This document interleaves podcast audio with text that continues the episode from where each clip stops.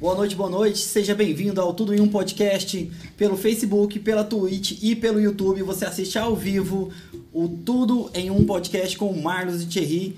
E hoje aqui a gente está com a equipe finalista Na do- da Olim- Olimpíada Brasileira de História. Thierry, boa noite. Sei, boa noite. Mais uma edição do Tudo em um Podcast. Agradecer você que já está acompanhando a gente aí ao vivo. Hoje a gente está com três finalistas aqui da Olimpíada Nacional em História do Brasil. É isso mesmo, pessoal? Exatamente. É dessa forma, né? E o nome dessa equipe maravilhosa é Ru- Ruby Bridges. Como que é? Sim, Ruby Bridge. Ruby, né? É, Ruby Bridges, né? Não, beleza, a gente já vai explicar o porquê. Boa noite para vocês, obrigado vocês terem, terem vindo aqui essa noite falar com a gente. Imagino que vocês devem estar um pouco cansadas, né? Ontem foi a prova da final, né? Sim.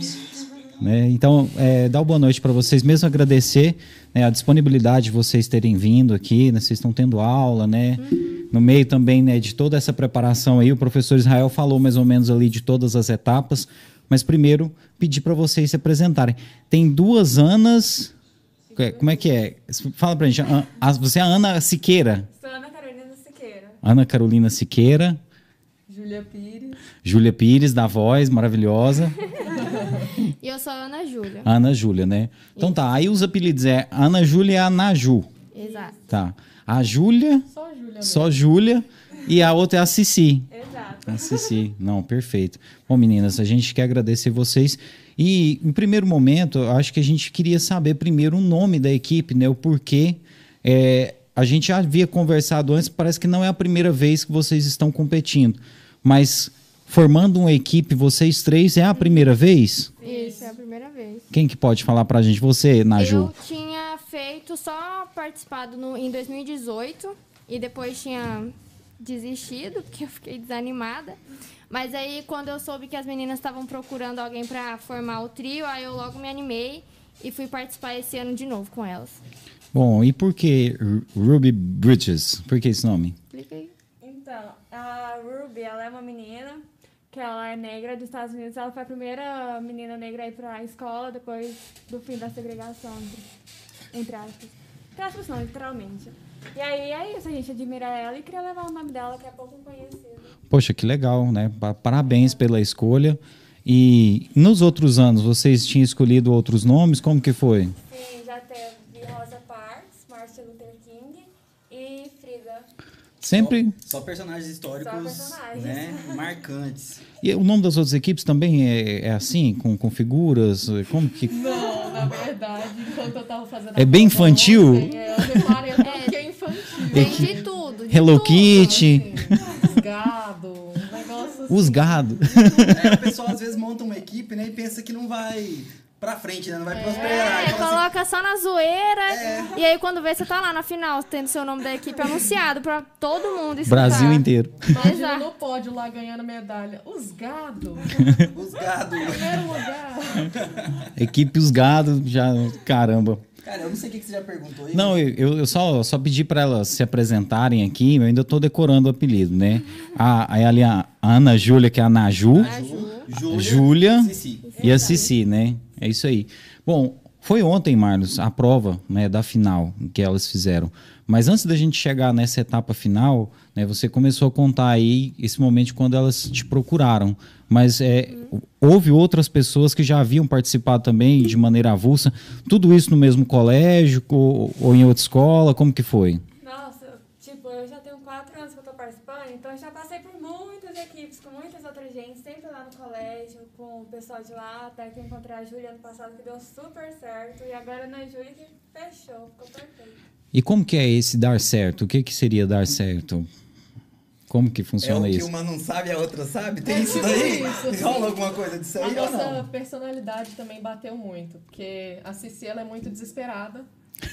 e eu e a Naju acho que a gente é mais calma e dá uma balanceada boa na, E tipo assim, a gente sabe conversar, porque é um negócio É. que você tem que entrar em consenso pra você marcar os as alternativas e fazer uma prova bem feita. E mesmo a gente, tipo, discordando total de algumas coisas, a gente conseguia entrar em consenso. Então, tipo, isso foi fundamental, sabe? Porque tem, igual o Israel conta pra gente, tem turma que às vezes briga demais e fica, tipo, leva pro pessoal e aí a prova fica toda mal feita, sabe?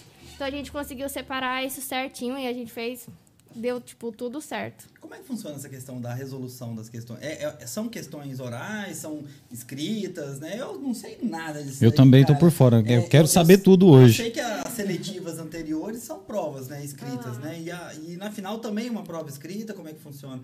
Vocês viajaram, vocês fizeram aqui em Caldas mesmo? Como é que funcionou? Assim, da primeira à quarta fase são questões al- alternativas. Tem quatro questões, cada uma vale um determinado número de pontos. Uma vale zero, é, outra vale um, outra vale quatro Quatro. e outra vale cinco. Então o negócio não é você acertar a questão, e sim marcar a que vale mais pontos, sabe? Porque é acumulativo. Exato. E aí tem essas questões e sempre tem uma tarefa a mais. Por exemplo, na segunda fase, a gente teve uma tarefa de, de imagem. Então tinha essas questões é, alternativas, Objetivas. objetivas, isso, e a gente tinha que analisar uma imagem e fazer. É, fazer uma análise da imagem. Na terceira fase, o que, que foi? Foi, Foi- dos documentos? Foi. Foi a carta, eu acho. né? Não, acho que foi a data, não? Foi dos As documentos. cada coisa. Isso. A gente teve que pegar vários documentos históricos de várias épocas e falar de qual época. Qual É, século? isso, qual século foi feito e qual século se refere. E na quarta fase foi. A leitura de uma carta, decifração de uma É, carta. tinha que. Era uma carta antiga, com a grafia antiga, e a gente tinha que praticamente desvendar o que estava escrito. É, a gente tinha que- outra língua. A gente tinha que traduzir o que estava escrito, porque tava. Nossa, tava em outra língua, parece. Tava horrível os garranchos, sabe? Eles mandaram um. Como assim, gente? Parecia um hieroglifo lá. É, né? sabe, sabe isso. trabalho de, de detetive, de você pegar uma carta e juntando as pecinhas e descobrir o que estava escrito tava ali? em português. Tava, Não, tava sim, em mas A português. grafia antiga, com a caligrafia antiga era. E, e com a linguagem Impossível. antiga também, tipo Sim. voz BC, essas coisas. É, assim. esses aham. negócios assim mesmo. Nossa, Então que- foi um- um eles negócio- botavam um H pra caramba, em tudo quanto é lugar, botavam É, tipo e- amada, tinha H no final. né? Foi, um- foi uma fase bem intensa essa. garrancho horroroso também. Essa foi a quarta fase. Aí vocês foram pra final depois da- dessa fase. Não. Depois tem a quinta e a sexta fase. Meu A Deus. quinta fase. A quarta fase elimina um monte de gente. Sempre que chega ela, a gente dá uma tremida, assim, mas a gente ficou. Aí na quinta fase eles dão um tema e a gente tem que fazer um documento sobre. Nesse ano foi uma parede, os outros anos sempre é diferente. A gente tinha que fazer tipo que uma exposição, como se fosse tipo no museu, sabe? Quando você chega e tem a explicação, imagens. A gente tem que falar como foi a independência a partir do Goiás, porque cada lugar foi diferente a independência. Não Nossa, foi eu não saberia analisar foi a visão muita. da independência a partir de Pois é, Goiás. Não viu? tinha muita coisa falando sobre também, não. Não tinha livro, não tinha nada, foi muito difícil. tipo, independência a partir de Goiás. A independência foi em 7 de setembro, dois anos depois. Teve um negócio lá no Rio É, verdade, Ipiranga, foi lá, vocês Mais ou menos, foi mais ou menos Parece isso. que um cara, um cavalo e uma espada, rolou alguma coisa assim, né? É, foi tipo isso, na verdade. E a sexta fase, que a gente tem que corrigir a dos outros grupos. A gente pega 10, Caramba. 10 Trabalho. trabalhos de outros grupos e a gente corrige. E assim também nosso grupo é, é corrigido por outros 10 grupos.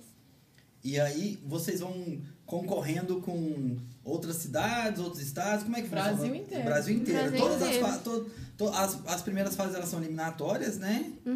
Uhum. Que eles vão diminuindo o tanto de, de pessoas. Na, pra, final, pra final, agora foram quantas? Foram só 415 equipes. 415 equipes. Uhum. Ah, porque fala final, né? Às vezes eu, tipo, a gente não sabe se é uma final igual E começou com quantas? Começou com umas. Nove, Nove mil. nove mil e no 9 tantas. mil, 9 mil equipes. Então reduz Olha, bastante um o número. Muito seleto, É. hein? E vocês foram a equipe com maior pontuação em Goiás? Como é que foi que vocês se tornaram as melhores de Goiás? Como que. Como? É. A Não, não, e assim, é, ne- nesse sentido, quais, quais que são a- a- as coisas que são cobradas de vocês para, por exemplo, para vocês serem as melhores? Quais são os quesitos que são avaliados, etc. Assim, como é acumulativo, é, ao passar das fases vai acumulando os pontos e no final vai. São- são pontos corridos? São pontos corridos no final das contas? É, No- igual, por exemplo, que seria o Campeonato Brasileiro? Quem, que é a equipe que tem maior. muito difícil. É, eu também não gosto Mas- de futebol. Não, o que Mas- tá- o que ele tá falando é tipo assim. é, é pontuação. É extremamente a questão da pontuação. Assim, ah, se eu tenho 813 ou eu tenho 812, eu tô na frente dele. É. Exato, sim, é só isso. isso. Isso mesmo. Não. Mas aí na última fase, que foi a prova que a gente fez ontem, já não, não vale mais as outras fases. Quantas pessoas, né? Quantas equipes, aliás, fizeram a- essa prova ontem? 415 contando com a gente. Caramba, hein? São as outras fases, as seis primeiras fases, então, elas são eliminatórias, as equipes vão ficando para trás, né? As que não passarem. E a última fase, a sétima fase, no caso, é classificatória. Quem ficar em primeiro ficou em primeiro, quem ficou Exato. em vigésimo ficou em vigésimo, né? É, é, tem outras Olimpíadas também, né? Tem a Olimpíada de Matemática, de Física, né? Eu, eu não lembro se- Ciências. de Ciências. É. Que engloba física, química, biologia. E história. Acho que de literatura É, também. e ciências humanas também. Caldas Novas já teve outras equipes que foram, foram é, bem adiante nessa, nessas Olimpíadas. Eu, eu sei por alto, assim, eu sei que minha, minha tia dava aula no Caldas, a Leila, deve estar até assistindo a gente. Ela viajou para São Paulo com o pessoal para.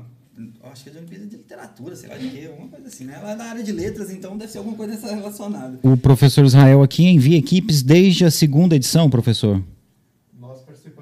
A segunda edição, né? Agora para a final, é, a partir da sétima nós conseguimos ir a primeira vez. E essa é a quinta equipe que chega à final. Olha, O ele- professor está falando que essa é a, a quinta equipe que chega à final, mas que já desde a segunda edição tem participação, né, professor? E mandar um abraço para o professor Israel, que foi o que coordenou esse trabalho, né, o incentivador de- dessas moças, e falar que a gente vai trazer o professor Israel aqui na oportunidade para falar melhor sobre esse trabalho que ele faz já há alguns anos aqui e contar para você que curte o nosso podcast que em breve o professor Israel vai estar fazendo um podcast aqui com a gente também, viu, pessoal? Daqui a pouquinho a gente fala mais sobre isso. Legal, né? Vai ser bem legal. Mas é, eu queria sa- saber de vocês o, o seguinte, né? Vocês já tinham participado outras vezes, mas essa é a vez que todos vocês chegaram mais longe? Sim, Foi. a gente nunca tinha chegado à final antes. Ano passado a gente ficou na trave, porque vai até a sétima, a gente ficou na sexta. Foi. A gente ficou na sexta. Foi na trave. Vocês não desvendaram a carta no ano passado. Nós desvendamos. E a gente ainda foi eliminada, foi uma E tristeza. foi por cinco décimos. Cinco Nossa. décimos. É muito, muito acirrado, né? Eu queria saber a motivação de vocês, né? Porque vocês não estudam num colégio em que é fácil, né? Atingir a média e tal. Né? Não é um colégio que, que. É um colégio que você é cobrado, não é um colégio facinho, né? Um colégio onde realmente o ensino é levado muito a sério. Que ri, cuidado com o que você fala. Não tem colégio fácil, não. Não, não. Mas assim, a gente sabe que hoje em dia, né, existe uma questão aí de, de aprovação aí mais facilitada né, em alguns lugares, né, em algumas redes públicas aí a situação é um pouco diferente. Não existe a qualidade no ensino, infelizmente, que a gente encontra, né, a estrutura às vezes, né, mas eu não estou falando mal do colégio público não, viu, pessoal? O que eu, eu falo que é o seguinte, vocês estudam num colégio onde vocês são muito cobradas. Sim. E o que, que motiva vocês a ainda encontrarem essa atividade extracurricular tão pesada? Né? Conta pra gente isso. O Israel. Ai, Você vê como é ai. que o mentor é importante, né? Eu falo que eu vou desistir tem três Todo Não ano a deixa. gente fala, ano que vem eu não participo, não vou ser humilhada de novo. Aí o Israel fala, gente, toda a calma dele, por favor, vamos participar. Aí eu, poxa Vocês quase conseguiram ano passado, esse ano vocês conseguem, foi É. perto, não desiste. Não, mas de verdade, se Israel não tivesse essa confiança toda na gente, eu acho que a gente não tinha chegado aqui Nossa, não. isso. E- Esse ano, principalmente por conta da pandemia, Nossa, faltou sim. um pouquinho dessa motivação? Sim. Sim. Principalmente porque não ia ter Campinas, né? Porque a final geralmente é disputada em Campinas.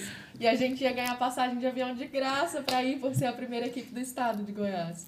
Tipo, esse seria um dos incentivos maiores, né? A viagem, é um né? incentivo maior. Fico muito chateada. Poxa, mas é foda. Tipo assim, na minha vez, não teve. Mas bem-vindo à vida adulta. viu? A vida adulta é bem assim. Na nossa vez tá tudo errado. É, a hora que você chega assim, fala, não, isso é antigamente, agora é assim. O Israel tá rindo ali porque ele sabe também, cara. É- Fala, não, antigamente. A vida adulta é um eterno, acabou o lanche, vem na minha, vem na minha vez. Mas, por exemplo, né, não- se não existisse a pandemia, vocês estariam em São Paulo hoje, ou retornando hoje de lá dessa prova maravilhosa, tinham curtido um shopping. Com uma passagem paga. Hospedagem também? Detalhe. Hospedagem também? O colégio sempre paga as Olha, de Olha. graça só Olha aí, mano, comida. viajar com as amigas de graça. Cara, no hotel, o quarto, nós três, nossa, são. Você vê, ó, estudar não é tão ruim assim, né? Não, é, não. Tem, tem um lado bom, né? Vale a pena, né? Esse ano foi meio triste, né? Sério que vocês estão? Não sei se já perguntaram. É, não, não perguntei não. Vocês estão na segunda série do, do ensino médio. Exato. Não, e você já vem, e você já vem fazendo há anos atrás, fez pelo ensino fundamental, então, era uma outra modalidade. Começa. Não, a prova é a mesma pra todo mundo. A prova é a mesma para todo É mundo. a mesma. Eu a- começa a partir do oitavo ano.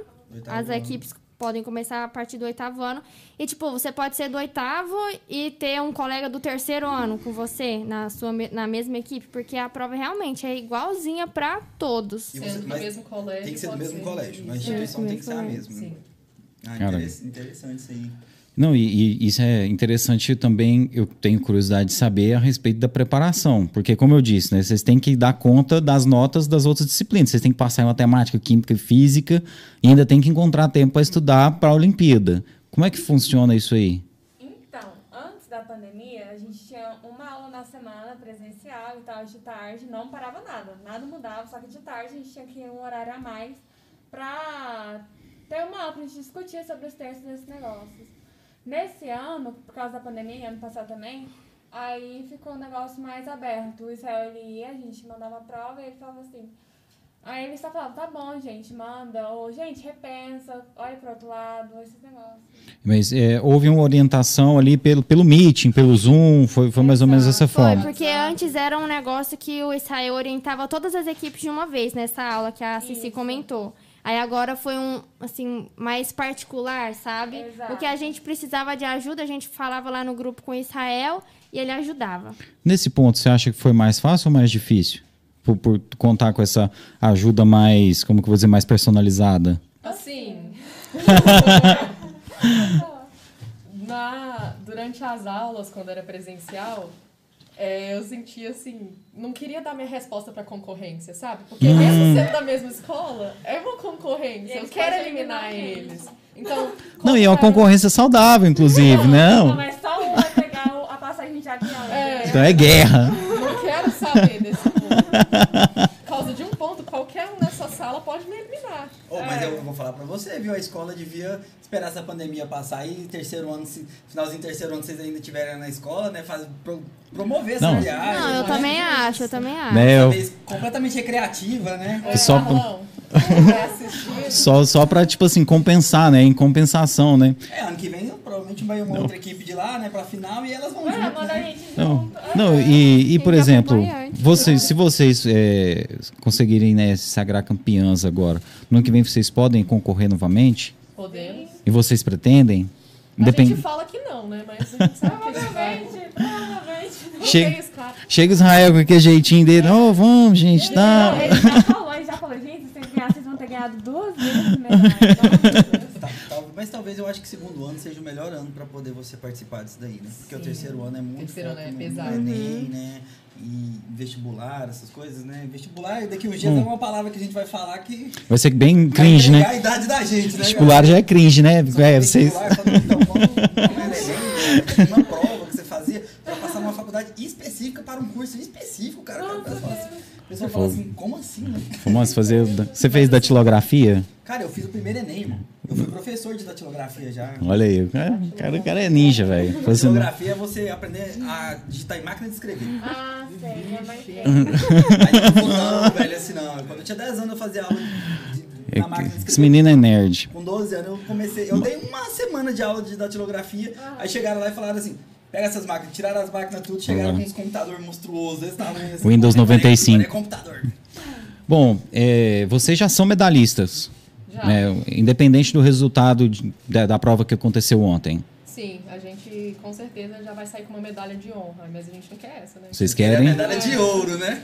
Assim, É o quê? Sim, Qual, bronze qual- tá qual que é a premiação falando nisso? é, são 90 medalhas pra, de ouro, prata e bronze. 20 de ouro, 30 de prata, 40 de bronze. Se a soma der certo, eu não sou Tá boa em matemática. certinho, deu certo. Deu certo. Todo mundo de humanas aqui, viu, velho? Só. Que que só galera de humanas. Mas nos outros anos, inclusive é uma chateação, gente. é, também ganhava caneta, blusa, caneca, tudo isso. Mas nesse ano tinha Ah. as inscrições também por causa da pandemia, acredito. Cortou O corte gás. Então, Tinha um agasalhozinho e tal, igual aquele da Agasalho, Olimpíada? tinha blusa. Tinha blusa. Ah.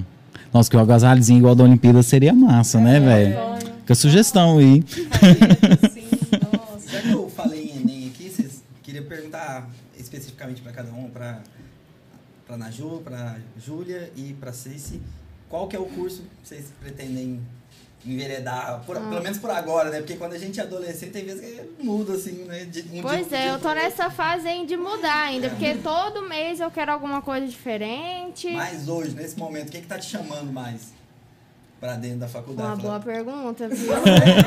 Sério, de vamos- vamos- verdade. então eu vou, eu vou ser um conselheiro, eu vou ser um, eu já fiz muito isso já, ser um conselheiro pra você, conselheiro de, como é que fala, vocacional. É o guia Primeiro. vocacional com o Marlos Alberto.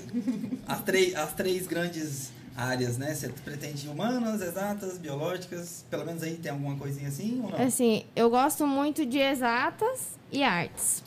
Ah, exatas e artes. Uhum. Olha, eu resolvi. Não, É olha, uma tem boa. arquitetura, tem tem design de Tem design de de- design de interiores. produtos também, que é um curso Sim. muito bom que tá que tá Vai crescendo no Tá mercado, crescendo, não, tá crescendo muito já no, no, no 2010 pra cá, já vem crescendo muito.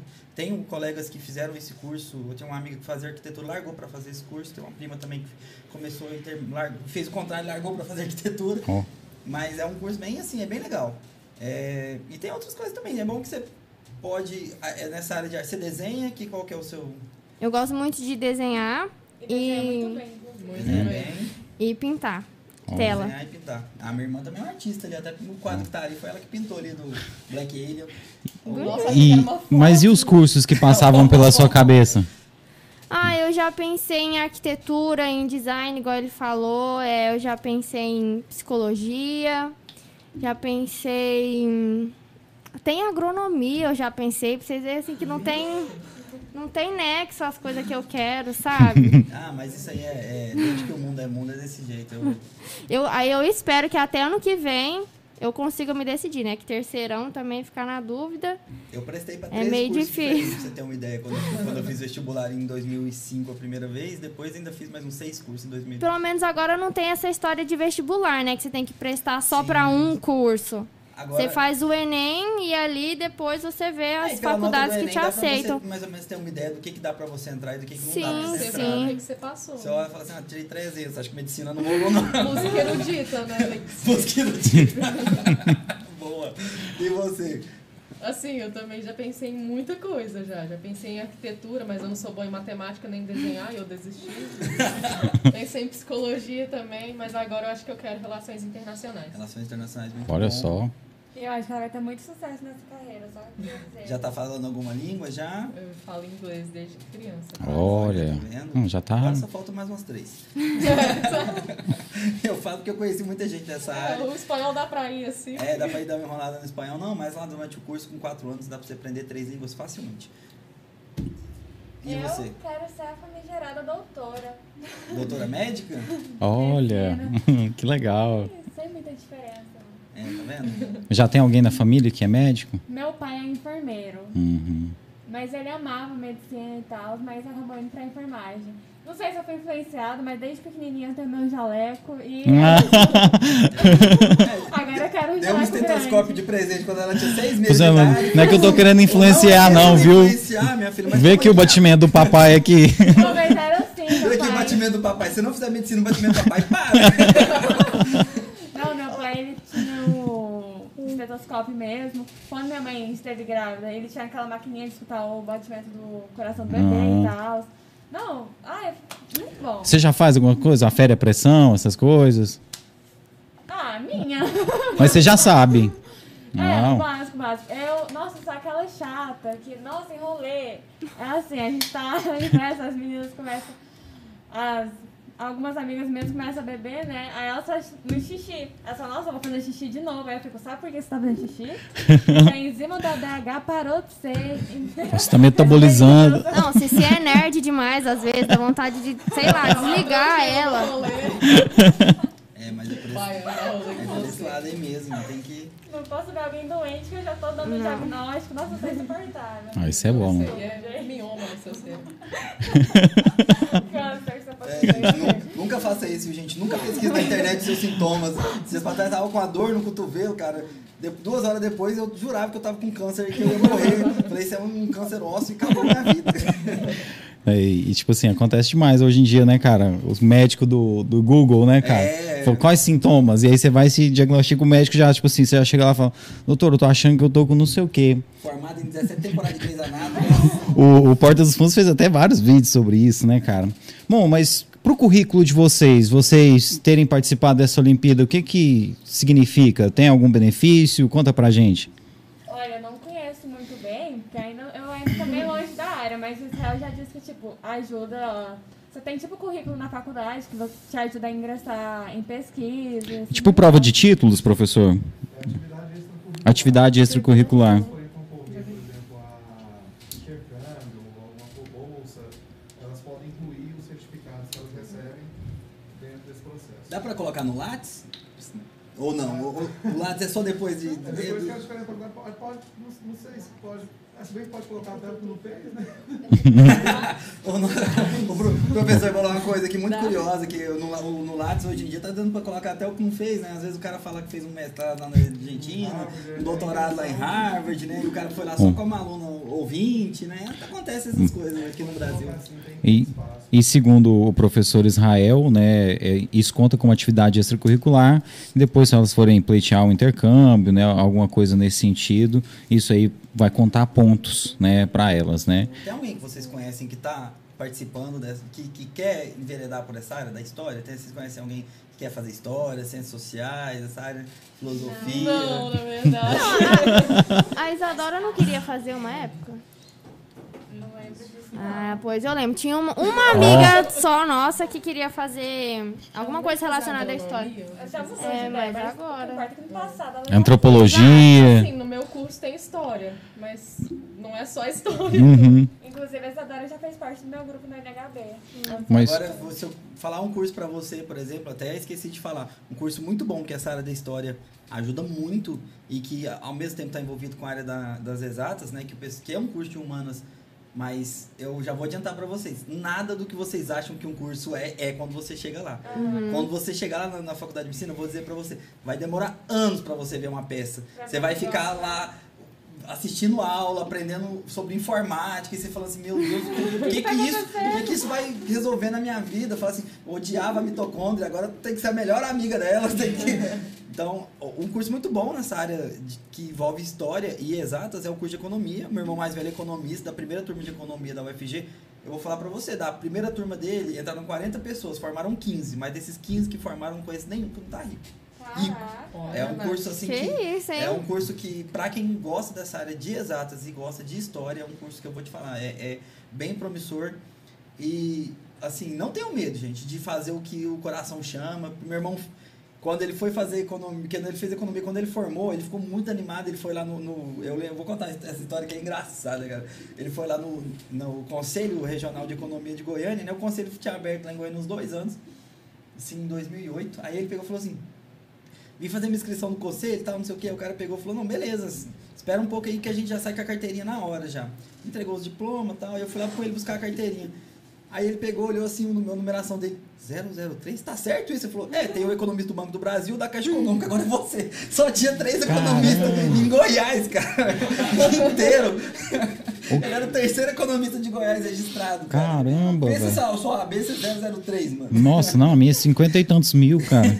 Mas tem, tem uns caras, viu, velho? Tem, tem. Tem uns caras aqui, mas então. pensa- Mas assim, você com 22 anos, só seu, seu Não, tem um, tem um cara aqui em casa que é 8 mil, cara. Bom, mas, mas, por exemplo, é, essa questão aí que ele falou é verdade, né? Por exemplo, hoje seu irmão ele é auditor da Receita Federal, né?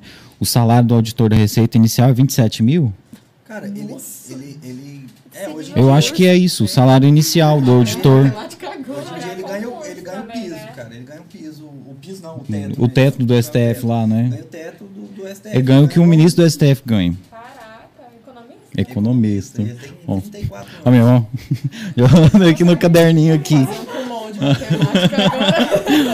Dá tempo ainda, né? Mas assim, dedicação. É o que eu tô falando, é dedicação. É assim, não importa o que você vai fazer. Você vai fazer medicina, né? Por exemplo.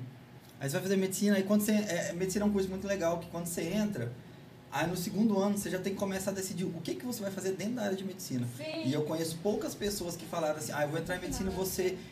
Eu vou entrar em medicina para mexer com criança. Eu conheço muita gente que amava criança, falava, vou entrar em medicina para ser pediatra. No segundo, terceiro ano, a pessoa começa a mexer com peça, aí ela vai falar, ah, eu vou mexer com peça de criança, porque eu quero mexer com criança. A pessoa fala assim, não, isso aqui eu não tenho coragem, isso aqui eu não faço. E aí, por gostar demais de criança, ela não vai fazer pediatria. Pediatria. Ela fala, Isso é o que eu gosto tanto de medicina, porque eu não gosto de ficar muito tempo parada em uma coisa. Então, tipo, eu sei que eu posso me formar em, em alguma coisa, especializar em algo, né? E depois posso mudar a minha área. Isso que eu gosto demais. Nossa, por exemplo, eu, falo, eu já falei pra ela, ser professora, trabalhar com a mesma coisa o resto da minha vida, meu Deus do céu. Mas cada ano melhora mais a aula, não é, professor? Ele fala que nem uma turma é igual a outra. É porque a nossa é a melhor de todas, né, Israel? Não é? Oh. Bom, o professor fala que não tem. professor fala que não tem preferido, mas tem, viu? Eu vou contar Tem. pra vocês. Sonho Aqui, ó. As três aqui, ó. Isso é igual mãe que fala que não tem preferido, tem também. Ó, A ele, mãe já, tá ali, eu não, não posso ele já olhou pra Marlise ali também, é ó. Meu irmão. Ela é sua mãe? É meu mãe. É sua mãe, você tá falando com o preferido é seu irmão. É o é mais igual que a sobrinha. É que assim. Bom, gente, é, só para acabar com essa polêmica aqui, eu vou dar um intervalinho rapidinho, só para falar dos nossos patrocinadores. É, o pessoal aí, firmeza, que nos ajuda a fazer essa transmissão aí toda semana para vocês. Agradecer o Empório B2B, né? Quem não conhece ainda, né, o Empório B2B é a casa mais rock and roll de Caldas Novas, onde você encontra os melhores chopps e as melhores cervejas artesanais aqui da região. né? Então, ali são várias cervejas artesanais, são mais de 80 rótulos de cervejas artesanais e são oito torneiras de chopp, sempre com um chopp premiado engatado ali toda semana. O Márcio é muito exigente com a qualidade, então sempre você vai encontrar lá chopp novinho, né, e com a qualidade de cervejarias premiadas.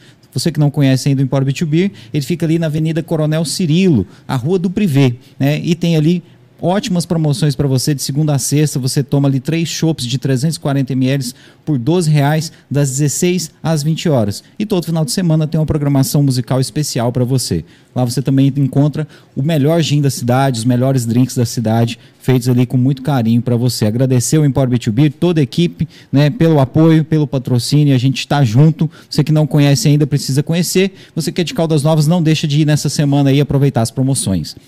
Falar também dos né, cara?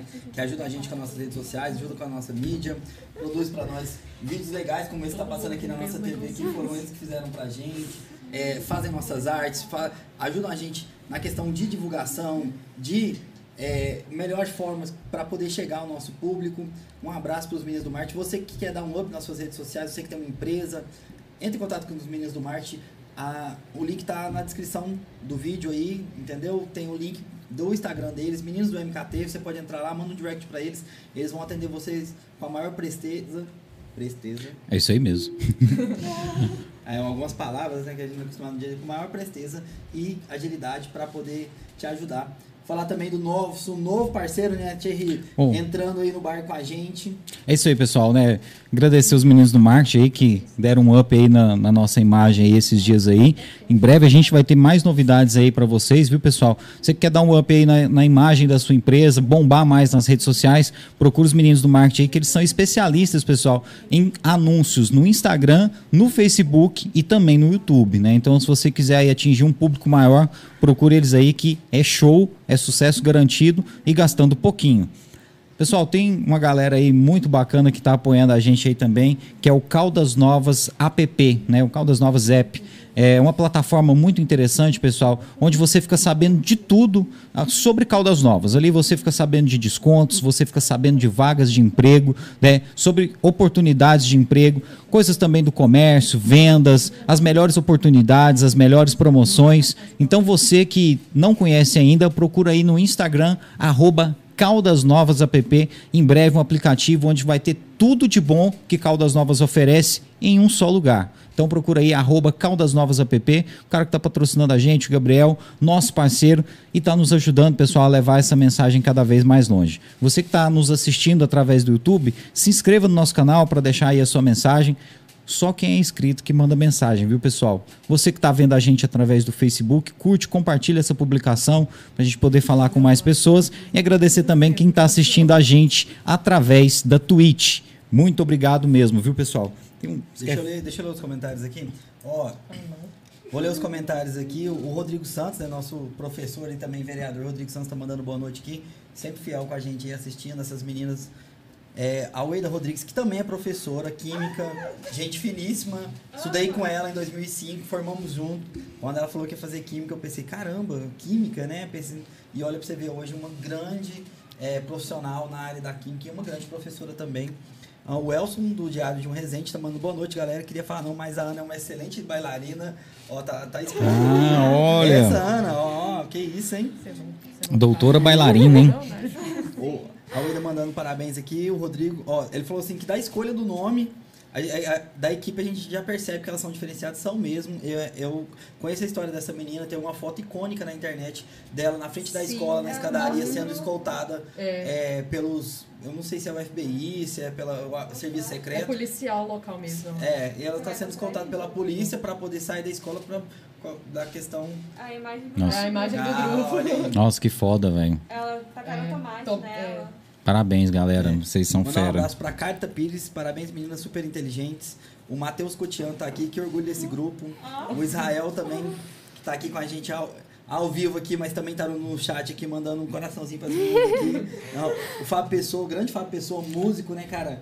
Vai Se trazer. no canal aqui. cara. Olha, ô, valeu, Fábio. Vamos trazer Vamos você trazer aqui, viu, meu amigo? cara, falar sobre cenário musical de Ele tá com um projeto bem bacana aí da Casa da Música aí, com cursos online, viu, pessoal? Procura aí nas redes sociais Fábio Pessoa, que você não vai se arrepender, não. Ó, parabéns para a equipe. Parabéns, Júlia Pires. Júlia Pires, você. Orgulho de você, titia quem quem, olha só. o exposed aqui. O Carlos Antônio Souza mandando boa noite, boa noite. Tá sempre com a gente aí, o Carlos. Camila Silva Pires, parabéns pelo trabalho de vocês. Ah, o Rodrigo mandando parabéns pelo Israel aqui, pela dedicação, empenho constante e compromisso com todos os alunos. A gente vai deixar para falar mais tarde também, cara, mas é bom já ir é, pontuando não existem, como é que é? Não, não, não existe um- uma boa equipe, cara, sem um bom treinador, não existe Com certeza. Um, um bom time, né, cara, sem alguém para poder estar na liderança, tá, tá levando. É, tenho certeza que o Israel é, tem uma parcela de responsabilidade grande nesse título que essas meninas. Que eu já tô confiando que vocês vão ganhar, gente. Eu tô torcendo aqui já, entendeu? O resultado só sai em setembro, né? 13 de setembro. 13 de setembro. Sacanagem, gente. né? Caramba, quase um mês esperando aí, mas vai dar certo. Não, e a gente vai voltar com vocês aqui já para contar, olha, Pra mostrar a ah, medalha. as, as vencedoras de Caldas Novas, né? Ó, o Zé Neto aqui mandando boa noite, parabéns meninas. Carlos César Rosa Silva mandando aqui também um, um, um salve pra Esse é o. Foguinho da Rádio Tropical, viu? Ah, é, o Foguinho. Nossa, cara que a gente vai trazer aqui também, viu? Um cara das antigas aí do rádio. Alcides Bueno mandando aqui, parabéns meninas. A Regiane Valéria, diretora. Boa, boa noite, boa prosa. Valeu, Regiane, por estar sempre acompanhando a gente. A Ueda falando que do Lattes foi boa. É, ela com certeza sabe mais que eu, mas com certeza tem que ver se não vai ter apagão do Lattes também. é Ah. verdade, né? É, ela perguntando aqui quem era o preferido de Carlos. O preferido de Carlos era o Wade. O Wade era muito puxa-saco de professor, já que tá vendo a gente. Uhum. Ela era muito puxa-saco, mas uma excelente aluna. É, uma pessoa assim maravilhosa, gosto mais da conta dela. Marcela Augusto mandando boa noite, que é a Estela, a fera, essas meninas. Angela Castro, boa noite, muito bom, sempre acompanhando vocês, parabéns pelo belíssimo trabalho. Anália Fonseca, Cici, também de ser super inteligente. Dança pra caramba, conheci a Cici por um vídeo dela dançando rap. Hum, olha só. olha só, mano. isso. Que massa, cara. Na feira é literária? Ai, não acredito. Não. O obrigada. Caio César mandando aqui um parabéns pela equipe. Júlia, tu é foda. E a Regiane mandando mais um abraço aqui. Gente, só ler, ler os, o chat aí pra não ficar muito. Depois a gente lê. Daqui a pouquinho a gente fala do Facebook aí, o pessoal que está acompanhando a gente pelo Facebook. Pessoal, não se esquece aí de se inscrever no nosso canal, é uma força aí que vocês nos ajudam aí, viu? Obrigado aí todo mundo que está acompanhando a gente ao vivo, viu? Uma galera acompanhando vocês, viu, gente? A turma aí da escola, a galera que torce por vocês, né? Mas é, é uma responsabilidade, né? Chegar até esse ponto da competição, Carregar o nome da cidade. Vendo. não é só mais a escola, não é só mais a equipe, né? Quanto, lugar a gente vai, mais peso tem para Pois é, que pensa, gente, em todos esses lugares, falar um monte, não ganhar nada. Não, mas Mas vocês. vocês já ganharam. Vocês- eu vou falar, vocês estão aqui por mérito. Vocês já ganharam, entendeu? Se vocês É. fossem, tivessem parado na segunda etapa, vocês não estavam sendo entrevistados. Vocês Realmente, entrevistados é. várias Bom pessoas ainda. Vocês estão aqui Ótimo por mérito. ponto. Então, é momento de comemorar, porque Depois que a gente, eu, eu, eu acredito nisso. Depois que você fez todo o seu trabalho, é momento de comemorar. Você fez sua parte, agora é esperar o resultado, né? Não- Bom, existe muito aquela questão assim da- das pessoas que às vezes tentam pegar carona no sucesso. Aconteceu alguma coisa disso depois que vocês chegaram nesse ponto aí? De, de alguém tentar se aproveitar de alguma forma? Ah, que a gente também não é celebridade, Ah, né? Não, mas assim. Não, mas. Ah, mas agora vai ter aquela, aquela. Não, ela é minha amiga. Ela é minha Não, mas eu, eu- eu, que- eu, que, eu que falei Mas pra ela participar. Não, mas eu nem digo nesse ponto, né, cara? Mas assim, né, ó, alguma pessoa que, tipo assim, não, não valorizou no início e e agora botou fé, alguma coisa nesse sentido aconteceu? Eu mesma, na verdade. Oh, mas vocês são celebridades sim, você falou que não, mas eu acho que é, viu? Nossa, vocês são as meninas da história aqui agora. Claro, a gente tá em outdoor, galera. É verdade. Imagina, foi na TV Calda, gente. É, você já imaginaram a cabeça dele daquele tamanho, gente, no outdoor? Amarela ainda, Cara, longe. E Eu amo. o foda é que agora com a máscara, não, tipo assim, não dá nem pra ser reconhecida, ou vocês foram reconhecidas já? Já teve uma pessoa que chegou e falou assim, caraca, te vi no outdoor. Eu falei, sim. Eu mesmo. Não fosse as máscaras, estaria mais, mais presente esse negócio. Olha, você, né, e tal. É o disfarce, é o disfarce. não, é senão eu, autógrafo gente, assim, toda hora. Não, não, não, sem foto, por favor. Mas no colégio rolou alguma coisa assim, depois de, de chegar nesse ponto aí? Um- Algum reconhecimento da galera e Tá tendo tal? aula presencial já? Você Tá, tendo tá aula sim. Presencial. Tá sendo ótimo, inclusive. Beijo pra minha turma. Porque eu, eu lembro assim, que tipo assim, quando alguém se destacava de alguma forma, eu lembro assim que o colégio todo ficava em ex. Nossa, eu estudo com ela e tal, tal. E começava a postar foto. Ah, que a gente saiba, não. Não? Eles não amam a gente desse tanto, Não, mas... Ou tem as equipes Ah, opostas espero, lá? Vocês ganharem, vocês vão ver. É, Mas- por- porque eu acho também porque ah, já teve outras equipes na final. Então, tipo assim. Não é muita novidade, é, né? querendo. Não querendo ga- se gabar pela escola, né? Mas é algo mais comum. Alguma equipe entrar pra final, sabe? Então, ah, ok. Parabéns. Mas, assim, mais um E grupo que o pronto. Israel treinou. É, né, Sem gente, é, é- é igual aquela questão, né? Fala assim, cara, sai no- na capa do jornal lá, ó, filha de faxineiro e pedreiro form, é, é, passa em medicina em primeiro lugar. Fala, ah, filha de deputado e, e- e influencer passa em, em medicina, pessoal. Tipo assim, né? É, ok, né? Menos que obrigação.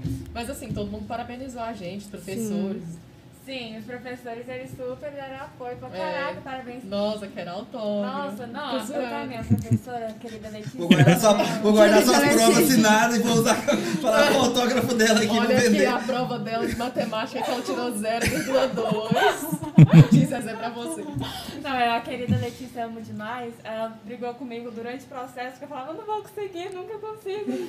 Aí agora que eu consegui, ela já me passou, esse que era no disco que você conseguia? Eu falei, é, Letícia, eu consegui. Letícia é uma sábia mulher, gosto dela. Gosto dela demais. Eu, eu, vi um, um tweet, cara, ontem, e eu falei assim, cara, isso eu acho que tá muito realidade em- no Brasil. Eu até que falei assim, depois eu quero comentar isso com as meninas. É, eu, eu- a menina comentou assim, por incrível que pareça, a escola está me atrapalhando a estudar pro Enem. O- né, a rotina né, de, da escola e tal. É, hoje em dia, te- rola isso, vocês são no segundo ano agora, vocês falam assim, cara, as atividades que a escola passa, ela é suficiente para poder. Você acredita que para poder chegar lá, por exemplo, fazer um curso, você quer fazer medicina, você acha que dá para fazer só estudando aquilo que a escola passa ou, ou- ou é preciso ir além? Quem quer chegar onde quer poder chegar no nível de escolher o curso, já que hoje em dia é tão isso, né? Você, enquanto melhor sua nota, mais sua liberdade para poder escolher o curso que você quer fazer. Eu acho que assim, é, o material que a escola proporciona pra gente é, é excelente, mas a concorrência é muito grande, muito grande mesmo. Então eu acho que assim, além do material da escola, a gente tem que estudar além disso. Porque também, às vezes, a, a escola, ela coloca, aprofunda demais nas matérias, em algumas matérias que, pro Enem, não tem tanta relevância assim.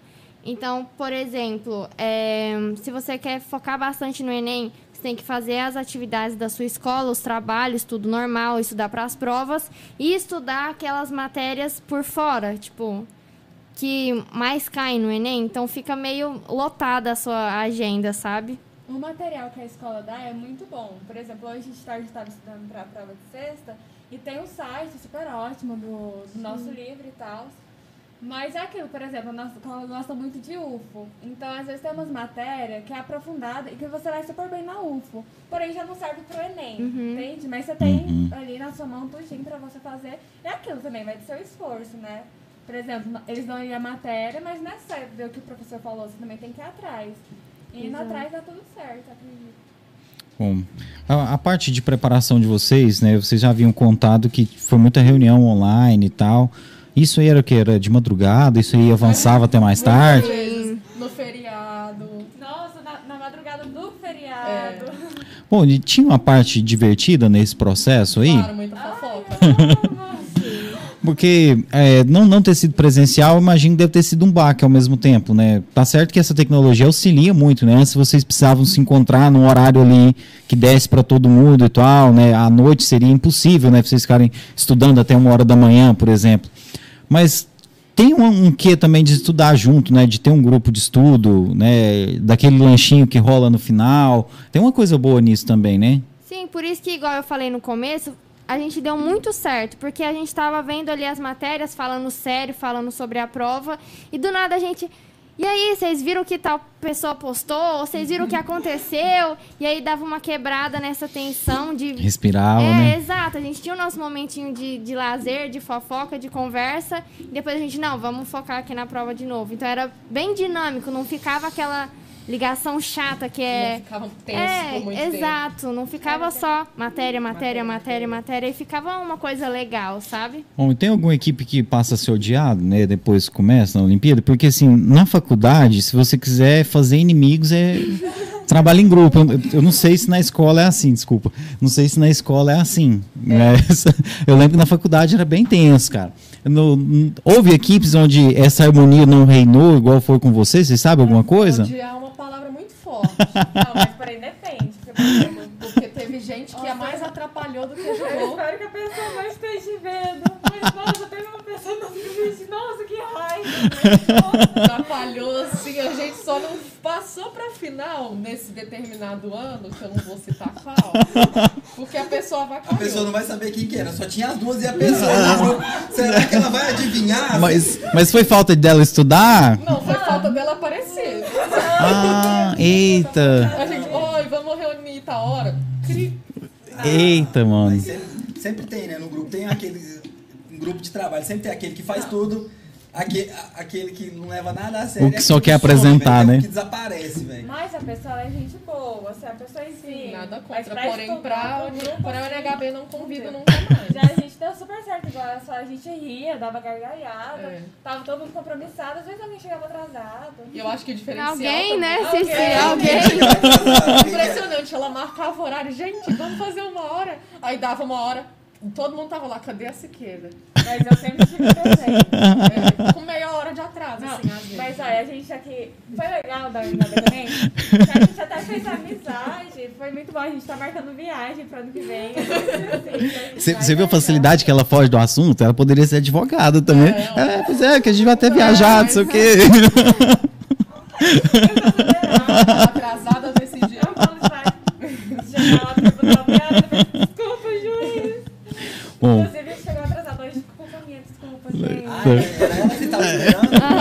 Nós três lá paradas a Siqueira? ô, mas é, perguntar para vocês agora, voltando na, na parte da história do Brasil, quais os fatos que vocês mais gostam? né? existe al- alguma parte que vocês gostam mais de estudar? Alguma coisa? Se for, puta, eu, eu sou fã dessa, dessa parte aqui da história do Brasil. Queria que cada um de vocês respondesse isso.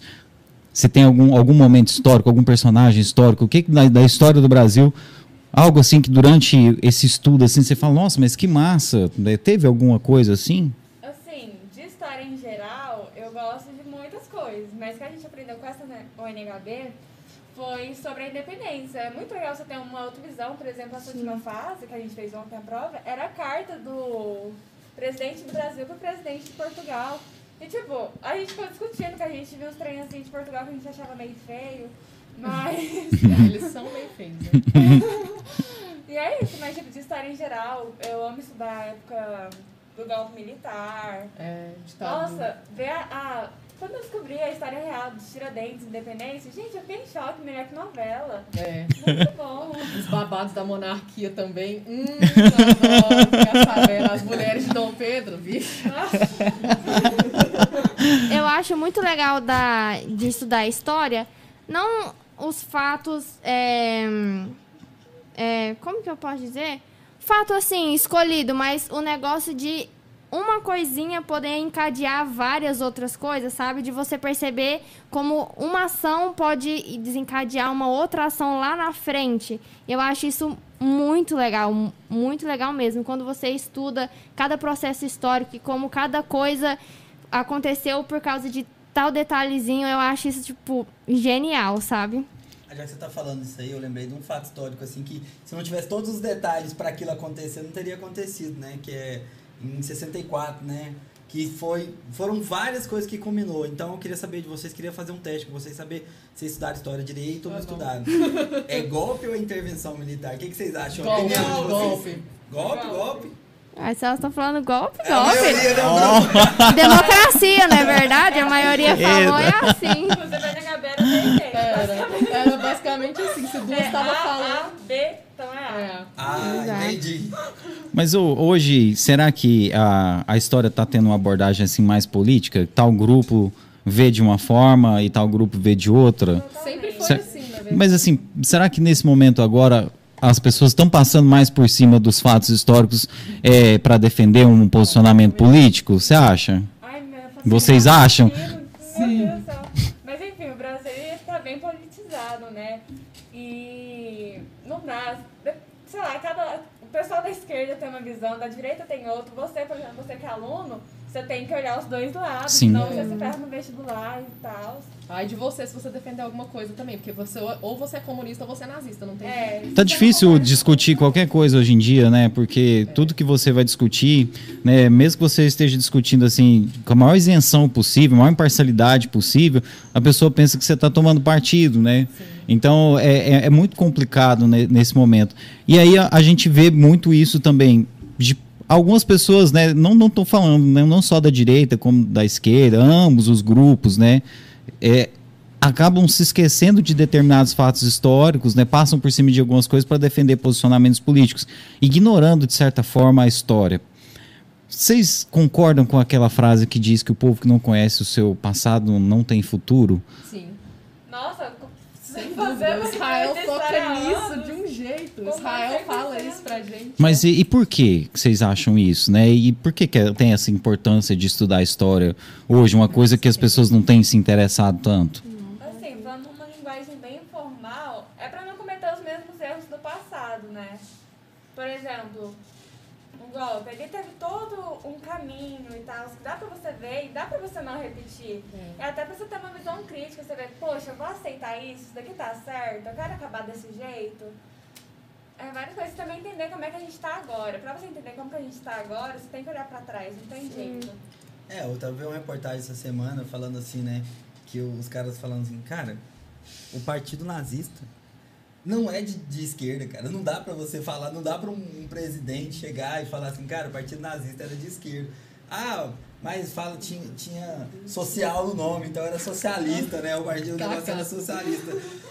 É, aí você vai lá, o. o Tem o- vários é, partes no Mein Kampf que, que evidenciam que era um movimento de direita, né, É, e, cara? o, mu- e o Museu do Holocausto. Mein Kampf, Mein já- Kampf, já, né? Já reconheceu que o partido nazista é um partido de extrema direita, né?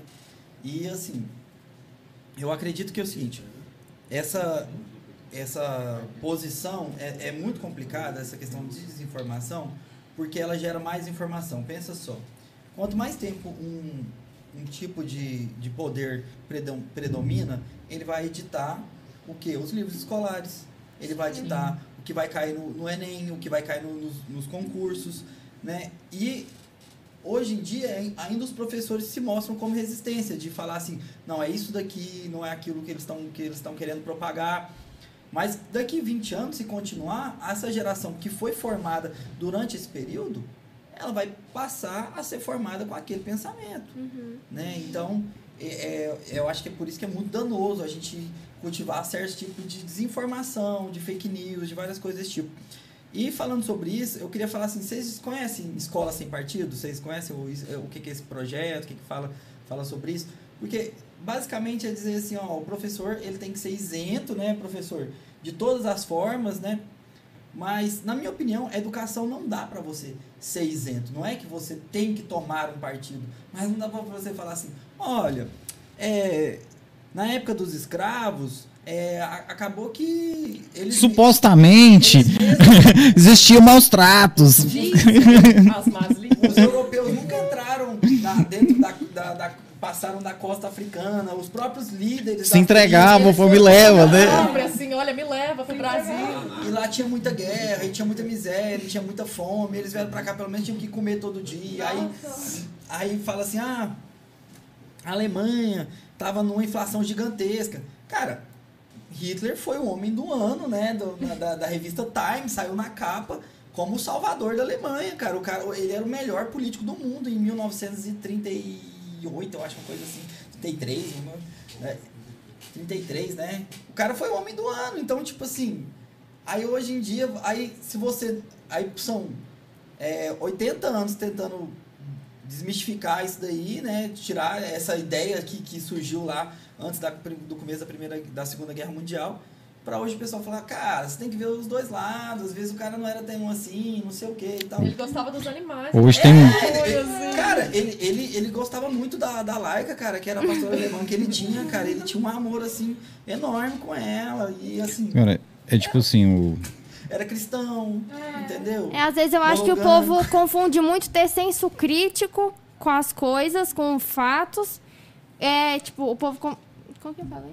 O povo confunde ter senso crítico com tomar partido de alguma coisa. Tipo, igual você falou. Ai, não pode. Na, o professor não pode falar que você fazer alguém de escravo é ruim porque você está tomando partido de alguma coisa. Você tem que falar apenas que teve um período que pessoas eram feitas de escravas. Tipo, é óbvio que isso foi ruim, dá pra se falar isso. Isso, isso não é você tomar partido de alguma coisa ou defender alguma coisa ou, tentar incutir uma ideia na cabeça dos seus alunos. Isso é a verdade, sabe? Porque não precisa ter muito neurônio pra É. saber que escravidão é E, e eu acho que dá pra complementar essa pergunta com uma coisa assim que eu acho é, completamente necessário de discutir com vocês, porque é, eu venho, ve- venho vendo isso ser discutido desde 2005, quando eu, eu entrei na faculdade, e até hoje a discussão é, é- é permanente né, e pertinente.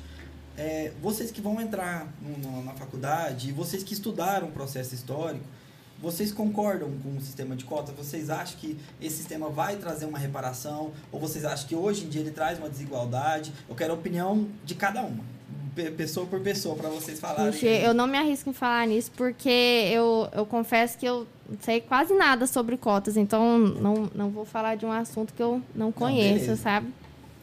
Eu também não sei muito, não, mas eu acho que assim. Ai, vixe, Maria. Não, você concorda ou não concorda, Júlio?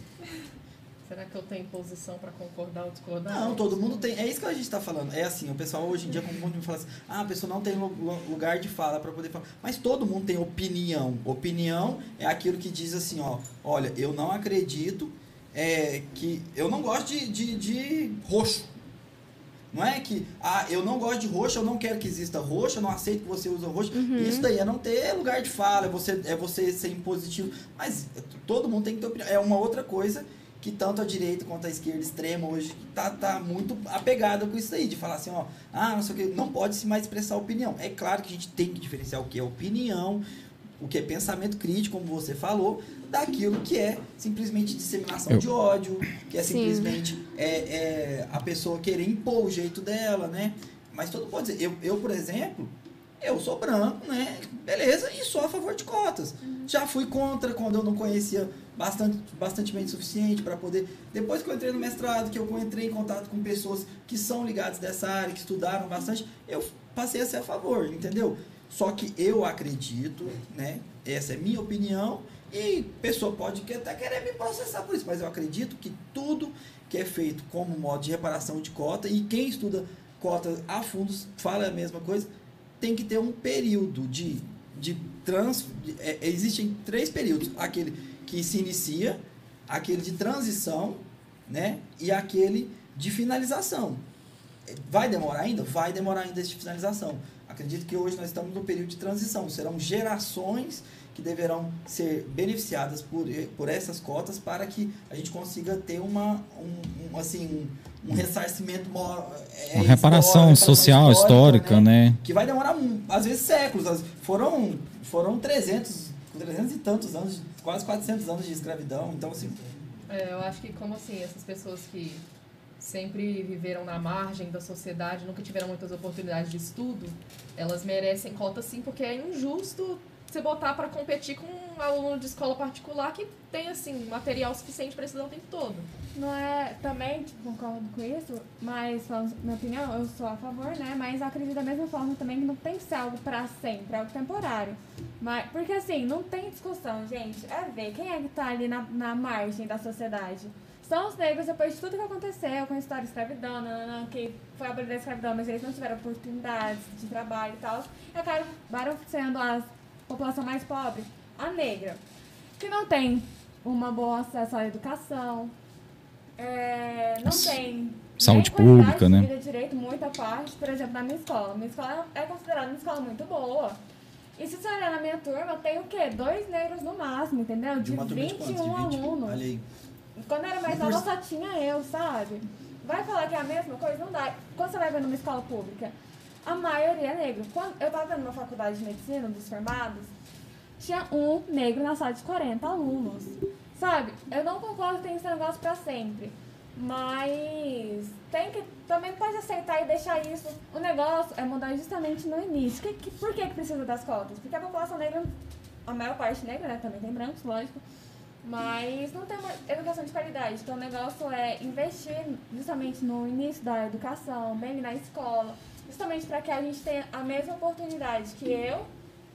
No caso, sou Exatamente. né? Mas que é algum branco de escola boa, tem a mesma educação e oportunidade que alguém negro de escola ruim. E muita gente fala, ah, mas tem branco na escola pública também. Gente, tem cota para branco de escola pública. Exato, exatamente. Então, é uma forma de reparação histórica, mas não deve ser. Não deve ficar pra sempre, mas também dá pra cortar hoje, porque a gente Sim. ainda não tem as mesmas Mas é, oportunidades. é bem legal o que você falou, porque realmente, né, essas, essas oportunidades elas precisam se igualar o quanto antes, né, na educação básica mesmo, né, no, no, no alicerce da coisa mesmo, a coisa precisa realmente chegar, né? Não adianta a gente que- querer corrigir o problema só na universidade, quando às vezes a pessoa não teve a base mesmo para aquela formação, né? Então, assim, é necessário sim. E é um debate que é uma construção que eu acho que isso aí vai, vai ficar na mão de vocês daqui a uns dias. Né? A gente não está dando muito conta, de, não está dando conta de resolver a coisa, né? A nossa geração. Eu acho que vai, vai ficar para a próxima geração que está tá vindo aí já mostrando um bom trabalho, que está vindo aí consciente da história do país, né? vocês estão estudando isso e é, a gente fica até orgulhoso, cara, de ver meninas né, tão jovens né, com- essa cabeça, cara, e, isso é muito massa. E saber é, o papel de conhecer a história de do Brasil ajuda vocês a compreender todas essas questões que nós estamos falando aqui agora de uma maneira melhor? Sem dúvida. A aula com Israel assim, Mas- me ajudou muito a desenvolver meu senso crítico. E, tipo, é, a história em si faz você ter um, um senso crítico, faz você ver ali que, poxa, por que, que hoje em dia tem isso? Por que tem tanto racismo? Tá lá atrás, entendeu? Então, é isso que faz Bom. você ter opiniões. O fato de ter participado da Olimpíada deixou vocês ainda mais conscientes dessa realidade da, da história do, do país? Sim, Olimpíada ela sempre aborda as pessoas mais excluídas da sociedade. Tipo, é, o que não é comentado nos livros didáticos. Por exemplo, o papel das mulheres na, na guerra, o papel das mulheres na independência, o papel dos Esse ano negros. Falou até de vacinação, É. sobre como estava, tipo, de ciência e o pessoal negacionista. É, é muito contextualizado, não é tão... As pessoas acham que a Olimpíada de História vai falar, literalmente, aquilo que a gente aprende na sala de aula, mas não é sobre isso. Tem isso, mas engloba muito mais coisas. Porque as pessoas às vezes não entendem que a história é viva. A história, ela não é só um link do passado com o presente. Ela é aquilo que está acontecendo, o que aconteceu hoje, amanhã é história. Aconteceu Uhum. agora, de, de tarde, de noite vai ser história, né? Um pronunciamento que um presidente dá ali, uma coisa que ele fala. É, atos pequenos, igual A gente teve essa semana aí a prisão do Roberto Jefferson, né? Aquilo ali virou história, vai ser história para sempre. Aquilo Esse ali- fato que está acontecendo no Afeganistão, né? É, a saída dos Estados Unidos do Afeganistão. É, é, a você, nós estamos vivendo uma pandemia. Em- querendo ou não, daqui mil anos, se continuarmos nesse processo educativo que temos hoje, isso vai ser estudado. Vão olhar e falar assim: a pandemia de 2019 da Covid, não sei o que, dizimou 600 mil pessoas no Brasil, quase 600 mil pessoas no Brasil, não sei quantas milhões de pessoas no mundo todo, entendeu? Vai- vai- isso ficou para a história. A gente está vivendo história, a gente faz história, né, cara? É, quem estudou, no- como eu estudo, estudei, né, é, e vocês estudaram também, por exemplo, a revolta da vacina, cara, você olha e fala assim, cara, esse pessoal parece aquele pessoal que a gente vê naquela ilustraçãozinha famosa que tem do Oswaldo Cruz lá correndo com uma injeção gigante atrás do pessoal querendo vacinar eles. É quase a mesma coisa, cara. E a gente vai falar assim, talvez se a gente tivesse ficado com o nosso mi- ministro da saúde, o, aquele primeiro lá, o, o Mandetta, né? A gente fosse ver isso acontecer, se repetir, né? O Mandetta correndo atrás do pessoal. Gente, vacina. Talvez teriam respondido os e-mails, né, para É, a Pfizer, né? Pfizer. Pfizer. Sabe? Ou- Mas, por exemplo, né, tanto tempo depois a gente vê algumas coisas se repetindo, alguns é, comportamentos né, se repetindo. Como é para vocês? É, Vocês, vocês sentem assim, cara, mas eu estudei que isso aconteceu há mais de 100 anos. Pois é, a gente para pra É, pensar. não é meio surreal? Isso tá acontecendo de novo. É frustrante Por que, que eu tô viva pra ver isso repetindo. Foi na minha geração tinha que acontecer isso, é sério, né? O povo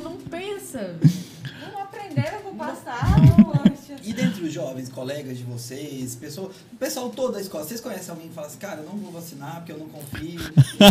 Olha, ó, tem coragem de falar, Não, né? é. Mas Não, mas gente- no- no- nos grupinhos menores, assim, vocês ouvem os bafafazinhos da Não, pessoa. a gente sabe de pessoas que com certeza não iam Não- querer vacinar. Não ia querer vacinar, cara. Mas a pessoa não vai Não é abrir a boca pra falar porque ia ser só escutar. Não. Isso pessoas de 14, 15, 16 anos.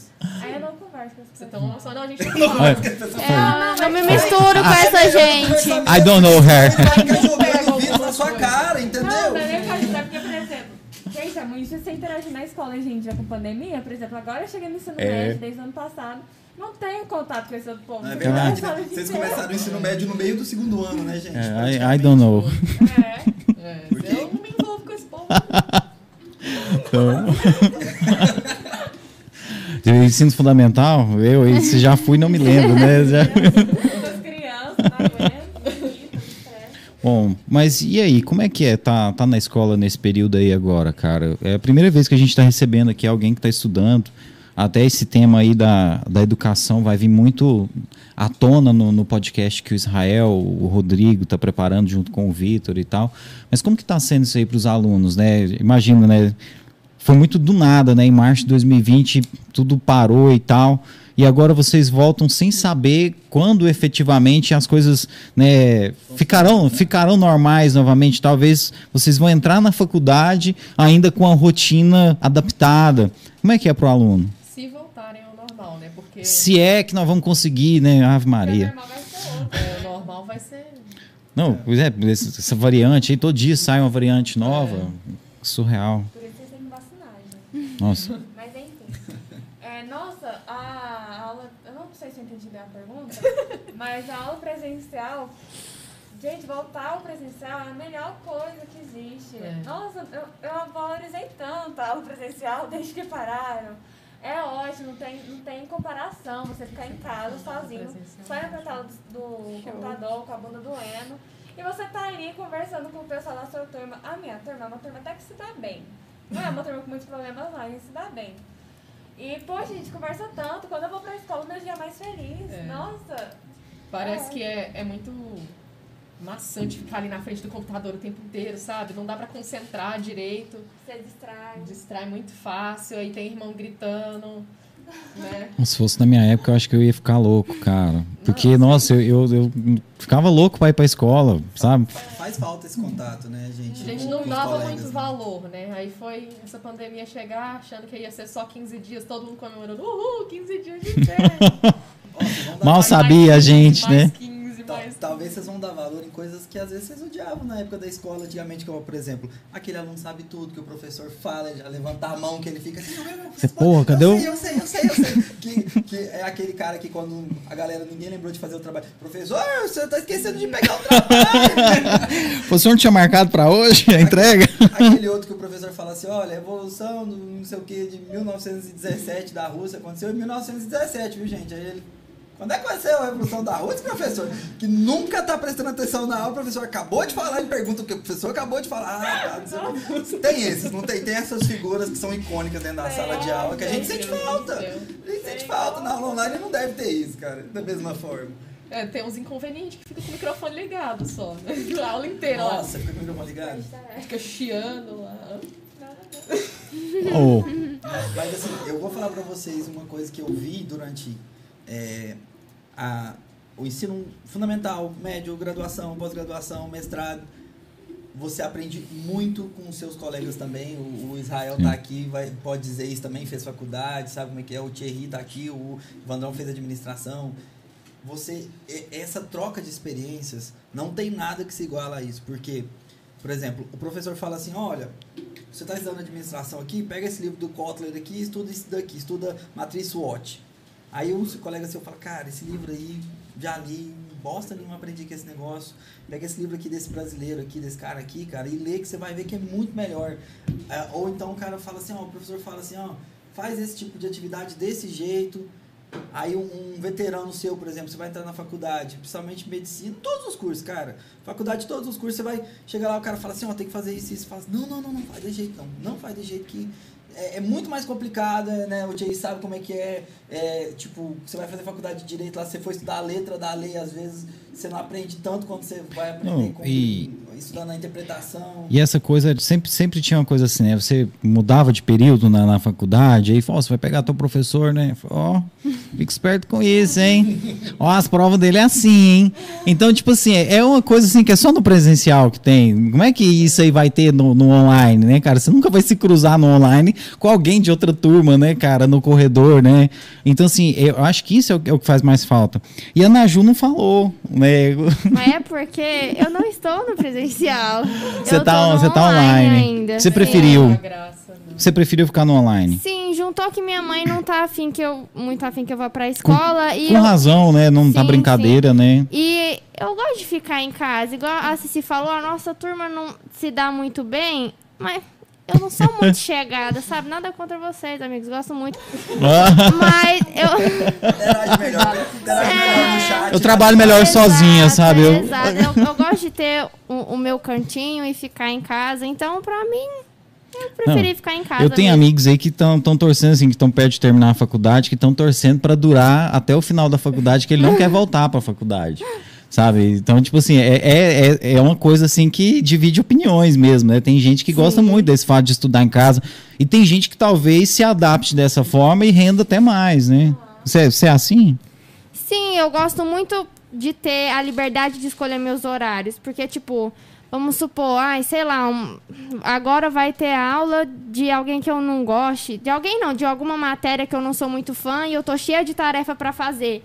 Eu simplesmente vou ficar escutando a aula e fazendo minha tarefa, e não prestando tanta atenção na aula assim, o que não dava pra fazer se eu tivesse no presencial, Você, sabe? você pode gravar pra assistir depois? Fica gravado. Fica gravado, Sim, então se você um pode ver dia- qualquer hora. É, se um dia eu tiver uma noite muito mal dormida e não conseguir acordar de manhã, eu não vou perder as aulas. Eu vou conseguir ver depois. Eu acho isso fantástico. Eu, eu acho que mesmo depois da pandemia, é, muitas escolas poderiam continuar, a escola e faculdade poderia optar por essa opção online, porque realmente eu, eu acho muito legal. Você lembra quando esse governo entrou, que ele falou sobre isso? Antes de existir a pandemia, em 2000, eh, o governo entrou falando, É, cara. assim, cara, é, é Acho que eles já sabia já. dá, dá a opção do aluno de... de... Eu o, governo, tem várias metas, principalmente para o ensino médio, né? Dos alunos escolher as... Mas o que eles estavam defendendo, na verdade, era o seguinte: ó, a possibilidade do filho poder estudar totalmente em casa, sem ter contato né, com, a, com a escola, né, e tal, né? Não, Era um negócio um pouco mais radical, não era, sim, professor? Tava, tá- tava discutindo tanto a educação parental, né? Tem um nome, como chama, professor? Você- é. Não, Não, não, que é a outro- é educação, outro tinha a nome. educação parental, por assim dizer, que é o, Que seria o quando os pais. O Estado define, define a matéria, mas o, o Estado educa, o- a- os pais educam em casa, né? E tinha também o virtual, de, ser, de, de criar um ensino médio virtual, quem quisesse escolher fazer virtualmente, fazer da mesma forma que está sendo feito. Eu acredito que é, agora muitas escolas estão no, no estágio híbrido, outras já estão no, no presencial, mas isso vai fazer com que seja repensadas as políticas de ensino, porque como você falou, isso daí é uma coisa muito interessante. É, às vezes você não está bem naquele dia para ir numa aula de manhã, é, às vezes não aquela matéria tá te atrapalhando num processo de pensamento de uma outra matéria que você está fazendo um trabalho, às vezes maior. E quem nunca sentou numa sala de aula e ficou lá é, fazendo tarefa ou alguma coisa de uma outra matéria porque estava com aquilo mais atrasado. Faculdade, então, vocês vão ver que você está na aula de terça fazendo a matéria da de sexta. Você nunca tá, você nunca tá fazendo o que era pra você estar fazendo. Nossa. Você nunca tá fazendo o que você está fazendo. Às vezes você tá lá com o celular gravando o professor falando, escrevendo outras coisas. Fala que chegar em casa eu vejo isso aqui, porque isso, isso aqui. E tipo assim, às vezes você tem é, imprevisto, você precisa fazer uma viagem de urgência e sei lá, vamos, amanhã você tinha uma apresentação de um trabalho muito importante e você teve que viajar.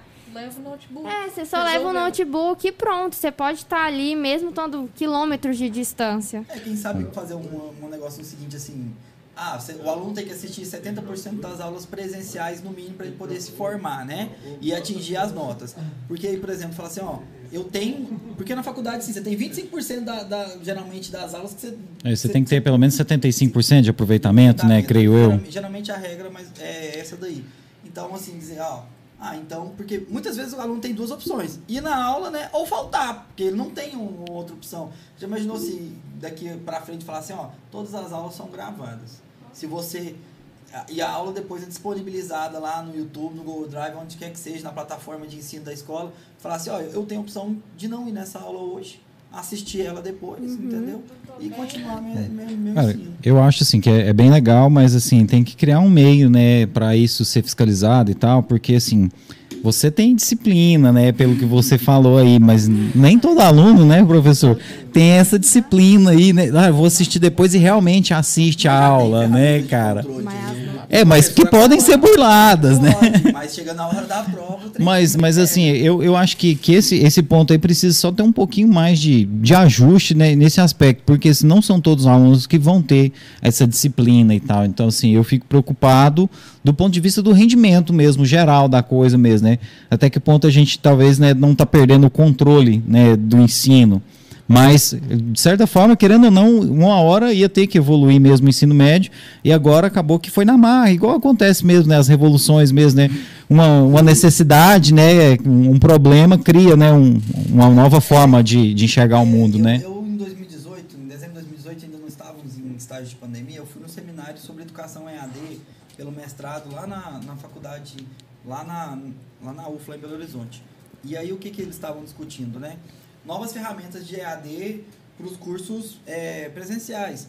Aí tinha um, um rapaz fazendo uma, uma apresentação de um painel, que ele é policial militar e, e também estava fazendo mestrado lá na UF. Ele estava explicando, falou assim, olha, hoje em dia, os três meses dos do curso de formação da Polícia Militar de adaptação, que era feito totalmente presencial, que o cara ia para lá, ficava dois meses lá fazendo curso numa outra cidade, porque do estado todo o cara ia para Belo Horizonte, o cara era de Contagem, o cara era de Berlândia, o cara ia lá para Belo Horizonte para ficar lá dois, três meses fazendo um curso de formação.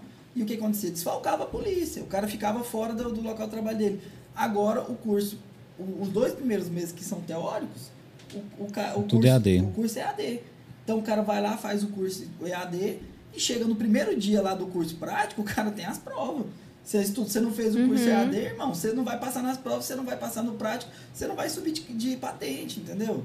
E aí, isso daí, o cara falando que ajudou muito, entendeu? É claro que são militares, disciplinados e tal, né? E tá, apesar que nem todos são, mas assim, é, tem ferramentas de controle, né? Acompanha, hoje em dia o EAD é muito, muito forte com isso. Eu, eu fiz minha pós em EAD, então assim, eu, eu lembro que a primeira matéria, assim, eu peguei e assisti lá as 25 aulas, assim, ah, botava na televisão e ficava, né? às vezes dormia e tal. Chegou na primeira prova, cara, tirei seis, que era a nota mínima. Eu falei, cara, não dá, velho, não dá mesmo. E então, assim, tem que levar a sério e, e tem como ter ferramenta de controle. Vocês sabem, vocês estão estudando lá, vocês sabem melhor do que a gente, que o professor acompanha, quanto que você viu da aula, vai lá, o professor entra, pergunta, você tá aí, você tá online, você tá só dormindo, né? Abre sua, cam- abre sua câmera aí. Ó, minha câmera tá estragada, fechou. Meu, você aqui em casa internet não Liga o microfone. É, liga. Tô sim. O meu é dessa. É, o professor fala desse jeito. Não tem notebook, não. Aí aparece o aluno digitando, tô sem mic. É, sempre assim. É, o celular sempre quebrou a câmera, É. né? Essa sempre Aí dependendo da outra aula, houve um milagre. tá É, aí quando fala, ó, vai tomar falta se não ligar a câmera. Do nada a câmera Surge uma câmera. Nossa, reiniciei aqui. câmera Não sei da onde. Professor, meu- professor, meu tio que é técnico de informática chegou aqui em casa rapidão, tio. Olha agora, viu? Esqueci de conectar o cabo. Teve a história de um aluno lá na nossa escola, que é- só que é do pequenininho, não sei quem é, tipo, porque eu sei que é do Do fundamental? Fundamental 1. Aí ele saiu da aula, deixou lá a câmera ligada e colocou uma foto dele no lugar. Fez isso mesmo, cara. Achei o máximo. Caraca. Demorou quanto tempo? Nossa, igual aqueles memes da internet mesmo, que eu já vi que a foto cai e o cara tá bebendo cerveja lá atrás. Tipo isso. Eu achei isso pra criança.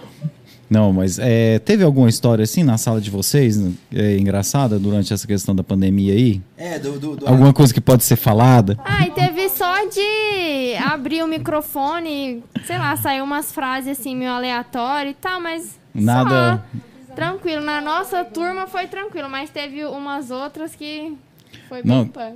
Na sua... Não fala do amigo, não.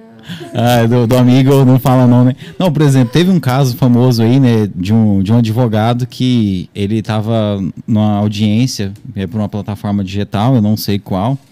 E aí, por exemplo, tava tendo julgamento online, né? Era uma audiência de instrução e julgamento. E aí ele abriu a tela dele para mostrar algumas provas, mostrar alguns documentos. Na hora a juíza já indeferiu e tal.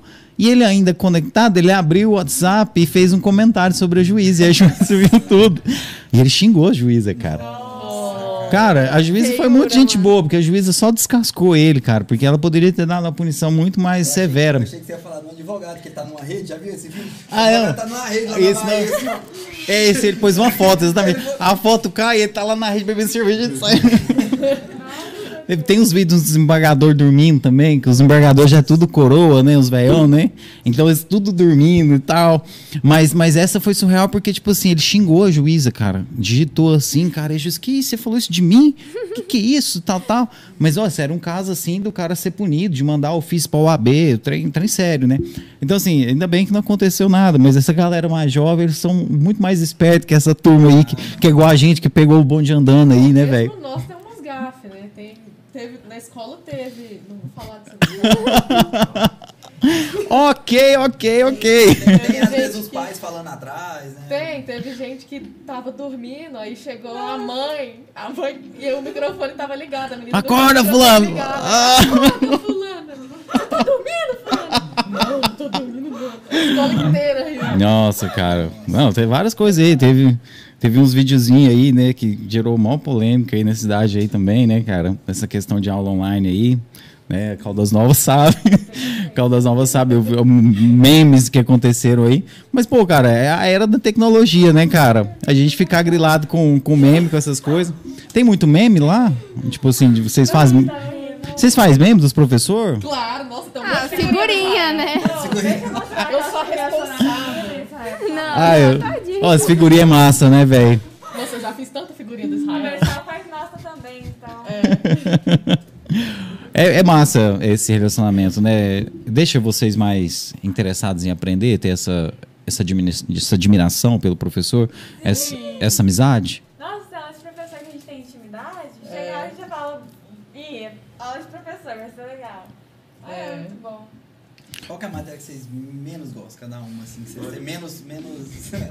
Eita. O Evandro, história, história. Seria legal. Não, eu não história. gosto de história, não. Verdade. Tô aqui pela viagem que não aconteceu. Eu só queria ir pra Campinas. Conta da marcação das matérias preferidas. ah, e tem, tem essa questão da marcação das matérias preferidas? Ah, é, nossa, é mesmo, a gente tem que escolher as matérias favoritas na. Só tem mentira lá, né? Ninguém. Escolher duas só na, Ah, sim. Ah, como é que é? Com-? Caramba. São disciplinas mesmo? né? Tipo, É, É, que a gente preenche tipo um formulário pra, pra gente falar nosso nome, nossa idade, o que a gente gosta de fazer, o que a gente não Filme gosta. favorito, não. Aí tem lá. Nossa casa. É, Ah, tem um tipo preferidas. né? Isso. Aí a gente tem que escolher qual nossas matérias preferidas É. lá no questionáriozinho. E são só duas aí. A Pois é. Cara, não escolheu, não escolheu história, hein? Caramba. Você escolheu? História? Não. Acho que só eu escolhi história, tá vendo? Caramba, hein, velho? Ah, mas da que eu menos gosto, assim, é a que eu tenho mais dificuldade, que é a química. Nossa Deus, eu tenho muita dificuldade, não entendo nada. Ô, mas isso é, isso é tenso, né? Porque, assim, é, o aluno, às vezes, ele não está preparado para entender a importância daquele assunto.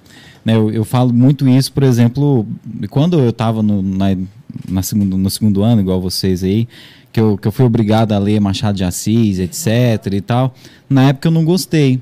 Na época eu achei ruim, não entendi. Eu, li Memórias Póstumas de Brás Cubos e não entendi o livro. Né, cara? Aí Memórias Póstumas Brás Cubas, na verdade, tem uma sacada de humor muito massa, uma verve de humor muito legal, umas sacadas, umas tiradas muito interessantes. Só que eu não estava preparado para entender aquilo. Mais velho, eu retornei ao livro e me apaixonei por Machado de Assis. Então, assim, é uma, é uma questão assim, um pouco complicada mesmo. Como é que você vai despertar para o aluno e falar assim: você tem que ler Machado de Assis, você tem que gostar de Machado de Assis? Isso tem que ser natural, mas você competir com Free Fire, com essas paradas tudo e tal. É, como é que é isso? É, ser obrigado a estudar alguma coisa e depois você descobrir que isso é interessante. Já teve isso com vocês? De, no momento, História. no parte, nessa parte da Olimpíada que vocês se descobriram? Conta aí. Fala pra Se mim. você vai fazer medicina, eu tenho uma péssima notícia pra você, viu? Que química. Você vai, Eu sei você vai se tá aprofundar. Você vai se aprofundar tanto em química. Mas eu acho que fica legal. Mas- Só que eu não, não, não, não entra, né? Não é, assim, não é que eu não gosto, é ela que não é muito chegada, né? Mas ô, foi uma surpresa, então, a história pra você? Assim, eu sempre, fui, eu sempre fui muito boa em história, eu sempre tirava nota muito alta, mas eu detestava, nossa, não tinha nada que me interessava, porque era aquele trem ai, de Cristóvão Colombo. E aí vinha Pedro Álvares Cabral, não sei o quê, e era tudo mentira. Aí quando, começa, quando chegou Israel e contou a verdade pra gente, ela não é verdade. assim, não. É a verdade. Ela falou, gente, ó, tudo mentira. Mas foi É isso aqui. assim. Oh. Pô, tudo mentira. Tudo mentira. Oh, mas é- é? Eu, eu perguntei isso pro Vitor aqui, o dia que o Vitor veio aqui, né, cara? Eu falei, Vitor, como é que é essa parada? Porque, tipo assim, se, se o Brasil não foi descoberto, por que que fala pra gente que teve essa parada do descobrimento, então, cara? Aí, tipo assim, tem, tem uma explicação bem complexa por trás disso, né, professor? Mas é, é, ele falou assim que muito do, do que os professores falam, olha, esquece isso ou tal, é mais pra gerar um impacto e tal. Mas algumas nuances são diferentes mesmo, né, professor? Porque são versões, que a gente trabalha em história, nunca com a verdade absoluta. Por isso que eu falo para elas, por exemplo, na época que eu estudei no ensino médio fundamental, acho que vocês também, Olha, é, o que, que acontece?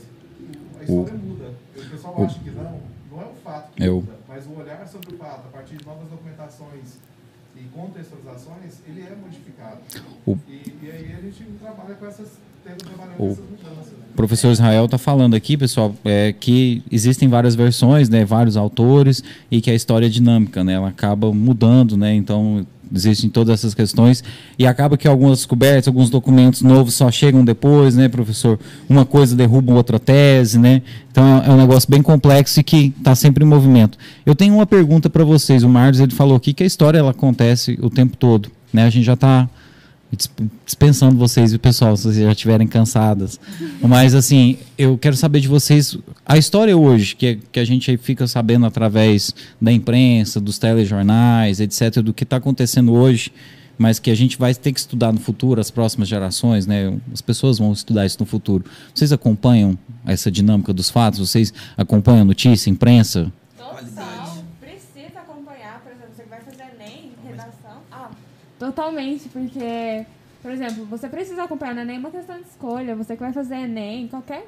ah, vestibulares em geral, você tem que estar atualizado. Não, e até porque a gente tá vivendo agora, né? A gente tem que estar sabendo, tá é que você informada no conhecimento que. geral das Exato, a coisas? gente tem que saber o que tá acontecendo na nossa sociedade.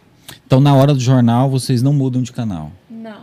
Olha isso aí, gostei, Eu tudo diretamente no jornal, né? Porque Twitter tá aí pra isso. Dá pra acompanhar a história pelos memes também, né, Dá- gente? É, hoje em dia tem quase tudo isso, né? Quase todas as notícias são traduzidas em memes depois pra galera, né? Mas é, é basicamente isso aí. Eu achei massa isso aí, porque é, no, no- no quadrinho, né, de V de Vingança, do Alan Moore, é, na explicação, cara, que ele faz no início, né, na justificativa porque que ele se debruçou sobre aquela criação lá, ele fala que é justamente para quem não desliga. Falou, olha, esse quadrinho aqui, gente, V de Vingança, você não conhece, você precisa conhecer. Ele falou, olha, esse quadrinho aqui é para quem não desliga a TV na hora do noticiário. Ele conta que chegou em um pub e que estava tocando música animada e tal, tal, e disse que na hora que começou o jornal desligaram a TV. Aí ele disse que isso tocou ele de uma forma que ele começou a pensar sobre isso, cara, sobre tipo assim, essa alienação mesmo que existe. E principalmente, né, eu não falo não só nas novas gerações, a minha geração também é muito alienada, né, fica muito no Facebook, se esquece muito no Instagram, etc e tal. Então, vocês acham importante isso? E como é que vocês se informam sobre notícia? É só através do jornal, da televisão? Como é que é? Twitter, nossa, tá sempre no Twitter. É o Twitter, né? saber de Afeganistão, tá tudo lá. Você pesquisa Afeganistão, tem um monte de A opinião, thread. tem várias. É, tem a thread lá. O que está acontecendo no Afeganistão e por que temos que resolver isso, a thread. Isso é massa, né, cara? É. Na minha época não E tinha aí esse trem, cara. pontos de vista também que dá pra você analisar. Sim, isso é incrível. Também Eu- tem alguns, por exemplo, eu já acompanhei muita coisa pelo Descomplica, que ele fala, ele explica o que tá acontecendo, ah, o que, que tá acontecendo na CPI. Nossa, muito bom, inclusive. E tem vários meios. Bom, eu, eu gosto muito de uma frase, cara, que diz o seguinte, fala assim, a, a, a história é a versão dos vencedores. Uhum. O que que acontece? A gente, você vai estudando, você vai vendo que é, sempre é aquele povo que oprimiu, ele vai contar a história deles pra gente poder parar poder pensar. Hoje em dia, é, a gente estuda né, a história do Ocidente. Eurocentro. Pratica, praticamente, né? A gente é, vai falar assim, ah, a gente estuda lá, começa lá Mesopotâmia, e vai e tal, tal, tá estudando, estudando. Só que assim, cara, em paralelo com isso lá, tá, olha, acontecendo, é, o Império Mongol e todas as coisas que aconteceram, China, Japão, a guerra do Japão com a China, é, Vietnã, aquele negócio todo, aquela, toda aquela construção histórica, a gente, tipo assim, a gente descobre que o Vietnã existe no dia que os Estados Unidos começam a guerra com o Vietnã, né? Sim. A gente descobre E descobre pela visão deles. e pela visão deles, né? Que tipo assim, de guerrilheiro lá na mata, aquele negócio todo e tal, que os caras falam que deu empate na guerra. Os Eles não perderam não, sova, né? do- Os caras tomaram uma sova do- de- e, e assim, o que que, que acontece que eu vejo hoje em dia, né? A gente tá sempre a, a história, né? Ela é pela maioria, a maioria de, de- não apenas de fatos, né, mas de, de quem escreveu sobre aquilo, né? Qual, qual mais é, é, é, tem reputação aquele historiador que debruçou sobre aquele fato e, e fez é, a toda aquela análise histórica para poder dizer, né? Porque isso parte assim, por exemplo, da própria Bíblia, né? A- muita parte da nossa história ela saiu de dentro da Bíblia, né? E a Bíblia ela não é só um livro religioso, mas ela também é um livro histórico. Se você pegar o Velho Testamento todo, ele é quase que uma das únicas fontes de história que a gente tem da, da, da, da humanidade daquele período. naquela Tem- região, né? É, daquela região, né? Que na verdade era a, É. é. é a única que tem, né? Porque assim, as, as outras, os outros são artefatos que a gente acha aqui na, no, por exemplo, nas Américas, são artefatos que acharam, que foram contando a história e tal, porque não tem muito, muita coisa Não. escrita, né? Pô, se vocês quiserem comentar sobre isso, eu vou falar para vocês, caso vocês tiverem interesse de comentar alguma coisa que a gente não perguntou, às vezes vocês estavam pensando antes de sair de casa, falar, olha, eu, eu quero falar sobre isso, eu quero abordar tal assunto, e às vezes, porventura, a gente não perguntou. E enquanto vocês falam isso, eu vou dar licença aqui um pouquinho para o professor Israel sentar aqui um pouquinho e ao final da fala de vocês ele poder deixar um boa noite aqui para a galera e tal. Eu acho que é legal a gente fazer um reconhecimento aqui para o teacher, né? E aí e perguntar para vocês, né? Se tem algo que a gente não perguntou para vocês e tal. E a pergunta do Marlos também, a questão né, do, do, do registro histórico e tal. Não, não, que é mais um comentário. Eu queria, eu queria faz, falar, falar disso aí. É, o- é o seguinte: é, hoje a história é, é, um- é uma pergunta que é uma pergunta, não é nem pro programa, é uma pergunta pessoal. Uma provocação, Não, diria? não, não. Ho- Hoje em dia a história ela tá mais moderna, mais ativa dentro do- dos livros de história, dentro da sala de aula, de falar assim, é, olha gente, não é bem, não é, pode ser assim, pode ter sido assim, é, tal visão aborda dessa forma, ou ainda é muito esse negócio com, é, fechadinho de dizer assim, ah, não, é, é dessa forma que aconteceu. Tem gente que diz que é assim, mas é assim que, que você tem que estudar, até porque no final das contas você tem que estudar uma versão para você levar, né, Pra para seja pro, primeiramente pro vestibular, pro ENEM e depois pra vida, né? Ou pelo menos crer nessa versão, É. né? Assim, eu acho que tá muito enraizado ainda esse, essa história Eurocêntrico. eurocêntrica. Que a gente sempre se baseia na Europa e os acontecimentos da Europa e como eles se refletiram no mundo. Mas dá pra perceber que em pouquinho, em pequenos detalhes, tá começando a mudar isso. Que, que em alguns, alguns boxes, tipo, vem como curiosidades ou saiba mais, vai trazendo mais é, a história desses excluídos da sociedade, sabe? Que muitas vezes a gente não, não vê na. Como que diz? Não vê na matéria normal dada, mas é, em pouquinho em pouquinho você vai vendo que os livros tá começando a, a dar mais visões, mais faces da, me- da, da mesma do mesmo fato, sabe? Tá É. ficando mais diversificada a história. Mas eu acho que ainda assim, apesar de estar evoluindo os livros, o conteúdo dos livros didáticos, eu acho que ainda depende muito dos professores. E Uhum. o Israel ele sempre mostra pra gente que a história é multifacetada, não tem a verdade absoluta. Isso é muito importante. Multifacetada. E, e esse é um negócio que a Olimpíada traz muito. Ela traz muito. é, ela, ela aborda muito essas histórias não contadas, sabe? Essas histórias excluídas, histórias das mulheres, dos negros, dos indígenas. Dá esse foco no- nos marginalizados da história. Então é um negócio muito legal que você aprende, você vê que a história não é só aquilo que te contaram no livro didático, sabe? Tem muito mais personagens e aconteceu muitos mais fatos do que só aquilo que é ensinado na, na sala de aula. Inclusive a independência Exatamente. Se a gente não tivesse feito a Olimpíada, a gente nunca ia correr atrás de, de estudar, de aprender a, a influência da, da independência aqui em Goiás e como que foi esse processo aqui na nossa região. Porque não é algo que é estimulado na escola, sabe?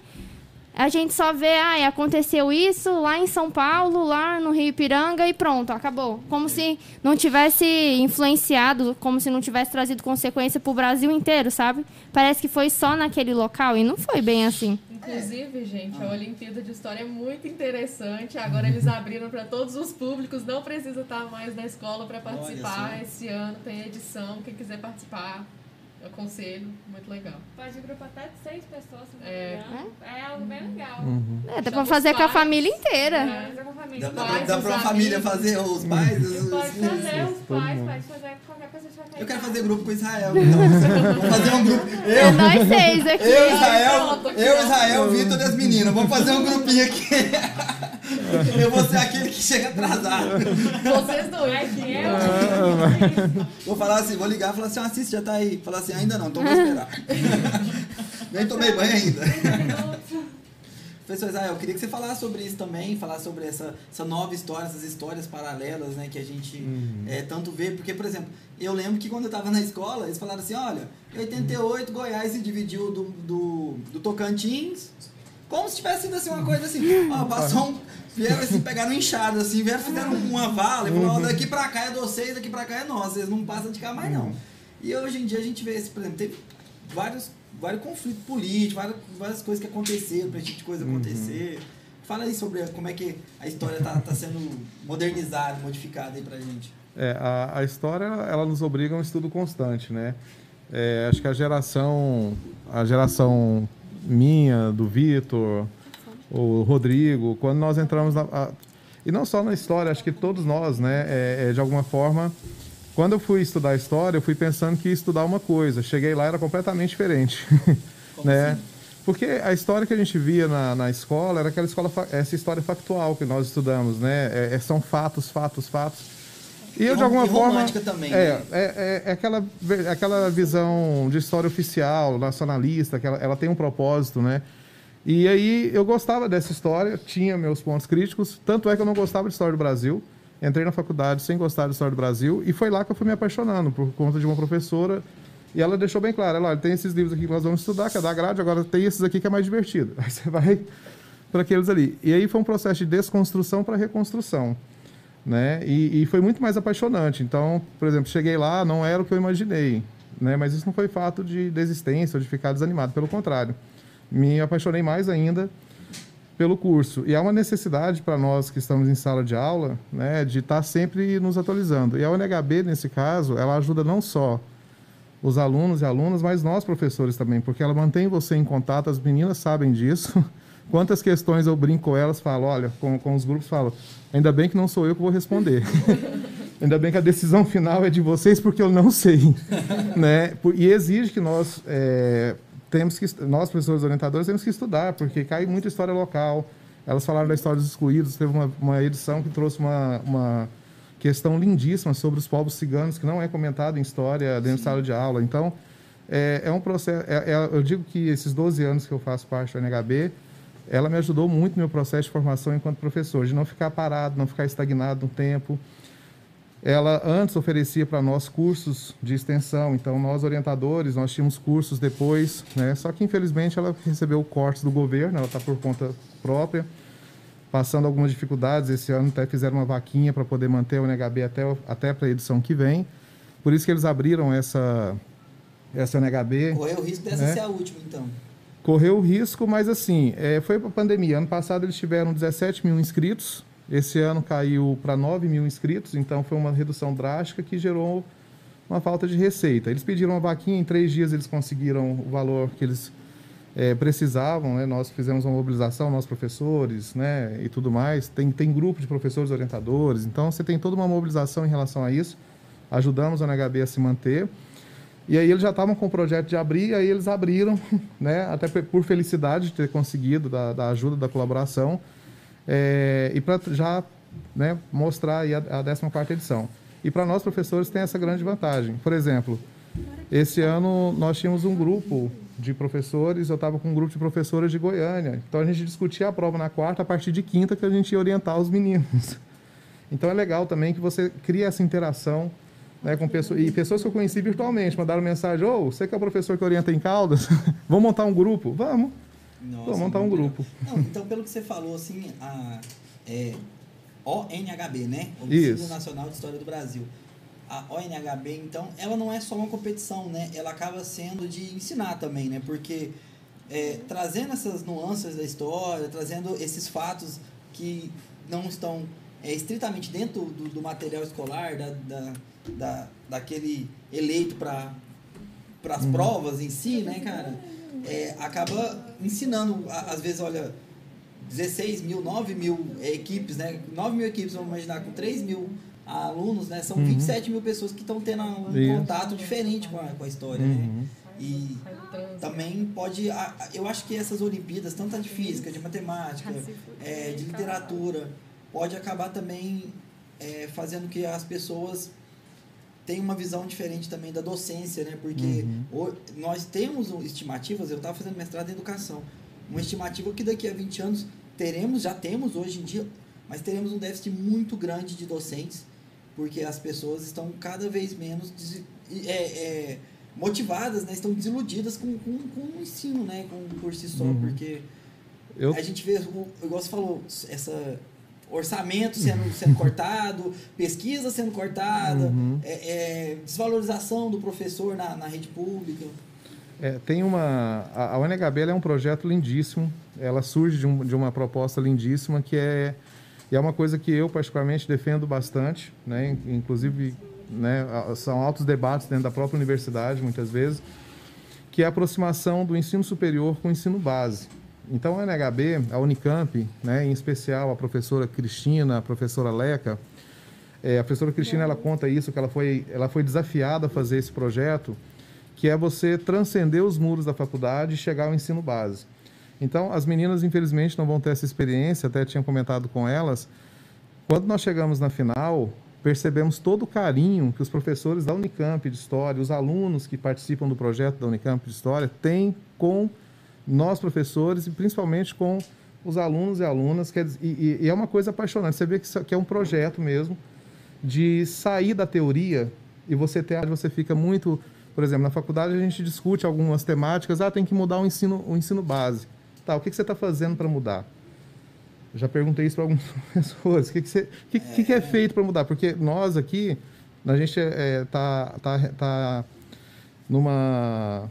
É, a nossa labuta de professor, às vezes você está com, com muita aula, você não tem tempo, muitas vezes, para seguir um curso de extensão tal, e aí você não tem muito contato. Né? A UNHB, ela permite, ela cria essa ponte. Ela, por exemplo, a gente está falando né, de, de EAD, os cursos que são oferecidos para nós é há muito tempo na, na UNHB é AD. Aliás, a UNHB é AD. Né? As seis primeiras fases são todas EAD, só, só a fase final presencial. Então, é um projeto lindíssimo que alguns professores, professores da Unicamp ele, tiveram ele essa sacada. Começou lá na, na Unicamp, então por é isso da que Unicamp. Por, por, isso que o afinal era, era, é, era lá. Era né? lá. É um projeto. Começou com o governo e Unicamp, parceria, o Museu de História do Brasil também. É, depois foi, eles foram ficando sozinhos e hoje é só o Departamento de História da, da, Unicamp. Né? né? Mas eles, eles vão conseguir se manter, foi só a pandemia mesmo que deu esse, essa diminuição e é um projeto que tem que continuar. Eu sofri muito esses três dias que eles estavam lá passando necessidade, a gente correu atrás para. Né? É, tinha mais equipes do, do, do, do, colégio esse ano também? Não, não, não, não. Por exemplo, a, ano passado nós tínhamos no colégio 20 equipes, né? Esse ano caiu para quatro. Né? A pandemia realmente ela afetou de alguma forma todos nós, não foram só eles, né? nós também, professores, fomos afetados, então é uma questão de descrença muitas vezes. É, então, ano, foi uma redução drástica, por exemplo. Você, você, tinha 20 equipes ano passado, esse ano, quatro equipes. Por isso que permitiu esse contato maior que elas falaram, né, do professor. É, eu tinha quatro de Pires do Rio também. Então, houve uma redução drástica. Né? Nós vimos numa, numa linha de crescimento né, de equipes, cada ano a gente aumentava o número de equipes, mas aí deu uma redução muito drástica é, de um e, ano para o outro. Caldas está tornando referência, né? Eu, é, tanto né, nesses casos do, do, ensino médio, que já vi, estou vendo agora de história, mas já vi de outras equipes de física, de literatura, de matemática. Acho que de matemática até o meu primo, o Murilo Tomé, filho do Lúcio, acho que ele participou, acho que foi, foi para até uma fase bem avançada, não sei qual fase que ele parou, e robótica também, né, cara? Uhum. Caldas Novas tem umas equipes aqui que já participaram dessa, dessa questão de robótica, de não sei se é Olimpíada, se é campeonato, mas que foram longe também, né, cara, uhum. de, de outras escolas. Isso é. depende muito do colégio também. O colégio educador, ele incentiva bastante a participação em Olimpíadas, as meninas sabem disso, né? Ano passado teve medalha de ouro na, na Olimpíada de Ciências, não foi isso, meninas? Sim. Já chegamos longe, já na UBMEP também, que é a Olimpíada de Matemática. Sim. É, então, quer dizer, o, o, colégio ele tem sim um projeto de. É, ele se abre para esses projetos, né? E dá uma liberdade para nós, professores, participarmos, sabe? Na cara dura, ir lá e fazer. E, e, há um incentivo por trás, porque nunca é sozinho, né? O trabalho é sempre em equipe. É, por exemplo, muitas questões, às vezes eu discuto com o professor de literatura, eu discuto com o professor de redação muitas vezes, discuto com o professor de geografia. É, então é uma parceria que você tem muitas vezes dentro da escola nesse processo, não é uma, uma questão sozinha. As meninas sabem porque a Olimpíada também trabalha questões de literatura, trabalha questões envolvidas com história, claro, mas passa por outras disciplinas. Quando você falou assim, o que, que o professor está fazendo para mudar essa realidade, é, o professor acaba que, nesse caso ele tem que se doar, né? O tempo dele para poder trabalhar com essa questão aí não é remunerado, né? Ou é, ele recebe alguma coisa, ou só se ganhar, como é que funciona? Não, a, ano passado, porque assim, era um projeto que eu, que eu sempre tive como projeto próprio, para não haver cobrança de, de final, é, era um projeto que eu fazia totalmente voluntário, né? Aí, ano passado, né, houve um, um, um acordo de pagar um, um, incentivo. um incentivo, mas não por classificação, porque eu particularmente eu não vejo a NHB, as meninas sabem disso, a gente adora o, o, o estar na final e tudo mais, mas para mim o que vale é o processo. Né? Então, a, a, a, por exemplo, o que eu recebo é pelas orientações nas oficinas que a gente faz. Né? Então, eu recebo ali um número de aulas X a mais durante esse período para poder é, orientar os meninos. Mas aquela orientação do WhatsApp, da madrugada, né? Essa, claro que não. E eu acho que, é uma, acho que tem que ser os dois lados também. Se eu estou nessa, eu tenho que me dedicar. É um projeto que eu particularmente gosto muito, então, é, né? Essa veio mais de uma proposta que veio do lado de lá do que do lado de cá, né? No sentido de da gente chegar então nesse acordo, porque realmente vinha para a escola, aquela coisa toda tal, né? Mas foi isso, não tem. E esse projeto, você, acredita que da, da primeira participação para cá, ele tem trazido crescimento profissional para você? Muito, muito. As minhas avaliações, meu processo avaliativo foi todo repensado, minhas aulas foram todas repensadas. Né? Então, é, é, um processo realmente né, que, para nós professores, ele é grandioso. Então, a sua remuneração não é financeira, ela é profissional. É, eu, eu me vejo completamente... Aliás, hoje eu não me vejo, enquanto professor, sem a, a todo, tudo aquilo que eu aprendi dentro do processo da NHB. É, acaba que é um... Como é que fala? Um laboratório, né? Porque uhum. ali você está tendo contato com a, os modos mesmo de avaliação que eles usam para poder é, estimular esses alunos, né? o modo como eles apresentam é, os temas para os alunos, né? Porque, hum. querendo ou não, é uma oportunidade que você está tendo de ter um, um, uma, um contato com aquele tipo de ensino que aquele grupo seleto que, que, que é, pensou a Olimpíada, né? Uhum. Tá, tá promovendo, né? São pessoas, são, devem ser doutores e pós-doutores uhum. que estão lá, que, que têm conhecimento, é uma bagagem muito grande que colocaram tudo aquilo que eles aprenderam em cima da, da, da dessa Olimpíada, né? Então acaba que para o professor é, é, é um acréscimo também, né? É. A, é, se nós tivéssemos ido para Campinas, né, o professor ganha, né? É, o professor que vai como a melhor equipe classificada, ele ganha uma semana de ganhava, né? uma semana de curso dentro da Unicamp Olha com os professores. Era um curso todo voltado para a sala de aula, é, conteúdos que para você repensar suas atitudes de sala de aula.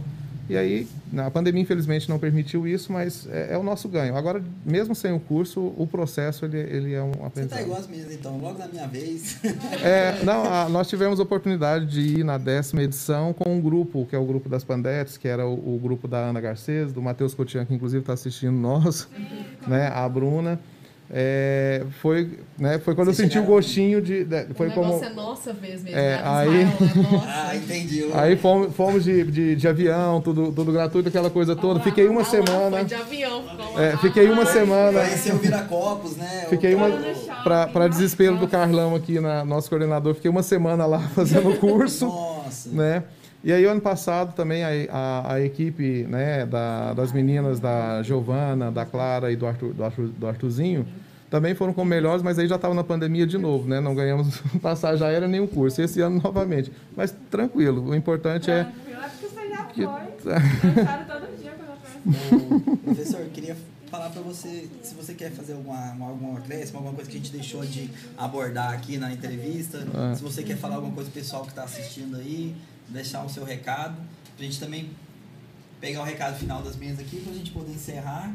Que nós, geralmente a gente faz duas horas. A gente pensou hoje falou assim, ó, não sei se hoje vai ser duas horas, vai ser mais. A gente nunca tinha falado com três, quatro pessoas agora uhum. ao mesmo tempo, né?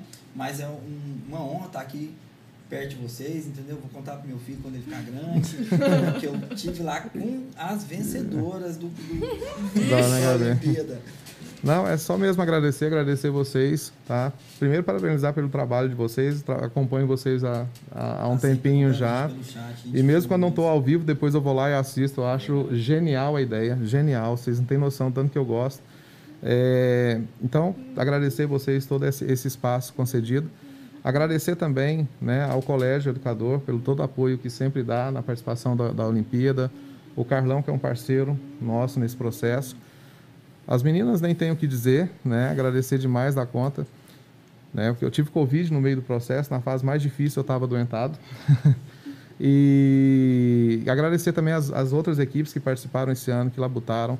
E todos aqueles, porque assim, elas vêm aqui, eu recebo mensagem, eu começo a receber mensagem de pessoas que, que, que participaram comigo lá na segunda edição, que foi a minha primeira edição. né? Então, é, é, uma experiência mágica mesmo, de você faz amizades para o resto da vida com o NHB. E eu só tenho a agradecer mesmo, agradecer meus alunos e alunas, agradecer todo mundo por esse processo e aproveitar o espaço para pedir, entrem lá, olimpíadadehistoria.com.br, façam inscrição, tem uma taxinha mínima, acho que de cinco reais por participante, Nossa. né? Vai lá, tem essa experiência que as meninas tiveram, se desafiem também, é bacana, é um outro olhar sobre a história, né? E, e já que eles abriram para todo mundo, vocês podem participar com a família, pode participar sozinho, né? Como a Holanda gosta. É, você pode participar da forma como você quiser. Entrem lá, dá apoio. Eles estão nas redes sociais também, dá um apoio. É um projeto muito bacana. É só isso mesmo. A gente dizer que na vez, vocês são privilegiados por um motivo. Vocês foram a única que vieram no podcast, as únicas que participaram. Na vez de vocês teve o podcast, né, gente? Isso é verdade. Tá vendo? Os outros, o, o, o Cotiano tá aqui, vocês podem me mandar mensagem pra falar, ó. Aqui, né, irmão? Você teve no já podcast. mandei, filho. Já mandou? Você acha? Eu Já já mandou. falei, hein? Você foi pro podcast? Não foi. Nossa Mas ele senhora. foi pra Campinas. A Ana Garcês, Ah, Ana, é Gar- a Ana Garcês balança, é, a, né? é a namorada do Sérgio? Isso. O Sérgio é meu primo. Eu tava falando. É, o Sérgio é meu primo, O gente pessoal falando aqui que o Israel chorou quando ele ficou e os meninos foram embora. Nossa, cara. Ah, Então, é, é porque na final, é, elas, eles fizeram a final no sábado, foram embora no domingo, né? E aí no aeroporto ali, é, chora mesmo, eu choro mesmo, gente. Eu sou mole, eu não tenho isso comigo, Aí Você não. ficou pro curso lá em, lá em Fiquei pro curso e, e é aquela coisa meio que você tá tomando conta, uma responsabilidade É, incrível, né? isso. Aí parece que são seus filhos indo ali, você, você não pode, sabe? Você não tá perto aí, a gente foi despedir. É, ao mesmo tempo, assim, graças a Deus, as crianças vão voltar pros pais, eu vou poder ficar aqui em, São, em Campinas com o meu curso, aprendendo bonitinho, sem ficar preocupando se esses meninos estão fazendo alguma coisa errada. Não, mas pelo incrível que pareça, não sei se eles, eles se comportam. eu se não comporta. tive. Mas porque são alunos exemplares, É. né? Senão não estavam lá na final. Gente, cada um de vocês deixar o seu recado aí, pessoal que tá assistindo, mandar um abraço se vocês quiserem. Eu quero, eu quero anunciar um negócio aqui. A gente acabou de receber a notícia que a Ana Júlia passou para a segunda fase da Olimpíada de Ciências. que é- Olha só, que isso, é parabéns. sensacional. Muito obrigada. A menina é muito facetada mesmo, foi para duas Olha. Olimpíadas. Parabéns, parabéns, viu, gente? É, agradecer também de novo, né, a coordenação pelo outdoor, muito obrigada. Sim, nossa, Pela divulgação, É. adorei a fama. Ao Israel por ajudar a gente esse tempo todo e ser nosso manager pessoal, né? O coach. coach. agradecer minha família pelo apoio, meus amigos. E é isso, agradecer vocês por ter chamado a gente, por ter Claro. disponibilizado esse lugar, que eu gostei demais de vir no podcast. Queria eu ser famosa ao ponto de vir aqui todo final de semana e contar da minha vida, porque eu achei realmente uma experiência. Você não sabe o que, que aconteceu no final de semana. É, não sei se pra contar da vida, né? mas esperamos que você volte aqui pra poder contar da final da, da, da Olimpíada de. Ciências, viu? Eu dou de ciências. É, não é que você não foi pra segunda É, fase agora? Do- É que eu não, eu, eu, eu não é- tava, é eu não tava preparada, é, é muito novo essa, É, essa pra notícia pra Harvard. mim. São, É sete, pra Harvard. são sete fases também? Harvard. Ixi, duas só? Ih, São só tá na duas? final. Então tá? pronto. Olha, já é já pode finalista. falar aí, Ela é bifinalista agora. Sim. Você deixa seu recado aí pra gente. Eu quero mesmo falar, agradecer. o- a- ah, não tem discussão, gente, perdão. Agradecer o colégio pelo apoio, o Israel que não deixou eu desistir. E a Letícia também que pra não desistir. Muito obrigada. Senão não estaria. Nilivan, senão não estaria aqui hoje. É, agradecer meus pais, que sempre me apoiaram também. Meu pai se machucou, por isso ele não pode vir hoje. Beijo, pai.